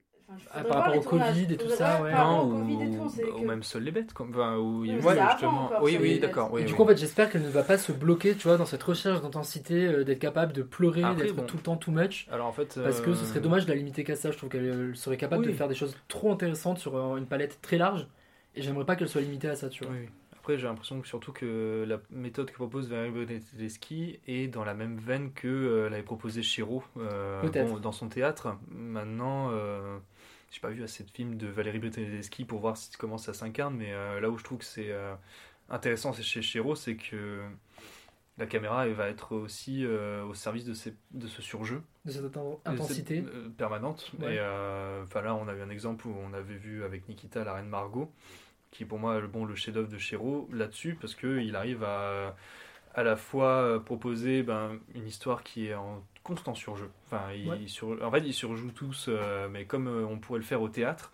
Et malgré tout, malgré la, en fait, la mise en scène euh, va servir ça, mais comme on a un peu une forme de surjeu chez Cassavetes, Ouais. mais c'est dans la manière de filmer, c'est la manière de le mettre en scène ou de le capter, tout simplement, en fait, que euh, d'un coup on va avoir quelque chose de, Mais- de grand. Ouais, et justement, tu vois, euh, je trouve que c'est aussi une des données à prendre en compte si on devait théoriser une sorte de politique de, du cinéaste vis-à-vis de la- de l'acting. Mm. C'est qu'en fait, le, le cinéaste doit savoir à qui il s'adresse et à partir de quel matériau de base il part, tu vois. Et en fait, et pour moi, c'est pour ça que dire qu'il y a des bons ou des mauvais euh, acteurs, actrices, c'est c'est un peu euh, dommage de se limiter à ça parce que, tu vois, il y a quand même des réalisateurs ou des réalisatrices qui ont pu euh, faire émerger des, des talents, qui ont pu sortir des choses de personnes dont on n'aurait rien pu penser. Et tu vois, typiquement, un exemple que j'ai en tête et euh, qui pour moi pourrait devenir un, un pari sur le, la décennie à venir, c'est euh, Suzanne Lindon. Dans En thérapie, J'en étais eh ben oui, mais, mais typiquement, c'est un grand exemple en fait. Tu vois, Suzanne Lindon, euh, bon, euh, bah, désolé Suzanne si tu nous écoutes, mais ça part de loin, quoi. Genre, on part de très loin. Et en fait, dans En thérapie, je me suis surpris à trouver ça intéressant. Mais, donc, mais, mais moi, euh, je la trouve. Alors, elle a pas beaucoup de, de lignes dans les amandiers, mais ça. dans les amandiers, je la trouve. euh, je trouve qu'à chaque scène qu'elle a, elle est impactante. Et je me rappelle de toutes les scènes de Suzanne Lindon dans, dans Les hein. Je Amandiers. suis d'accord avec toi. Et vraiment, moi, je crois que je suis. Je sais pas si, si vous, l'avez vu, moi j'avais vu ça ce printemps. Non, pas et pas donc je suis la seule à avoir vu ici. Et je vois vraiment euh, la diff où euh, j'ai pas vu en thérapie, mais je l'ai vu dans Les Amandiers. J'ai fait Ah bah oui, en même temps, entre soi, Les Amandiers, ils sont un peu tous. euh, Ouais. voilà, c'est un- la grande La famille, grande famille la du grande cinéma- famille du cinéma français.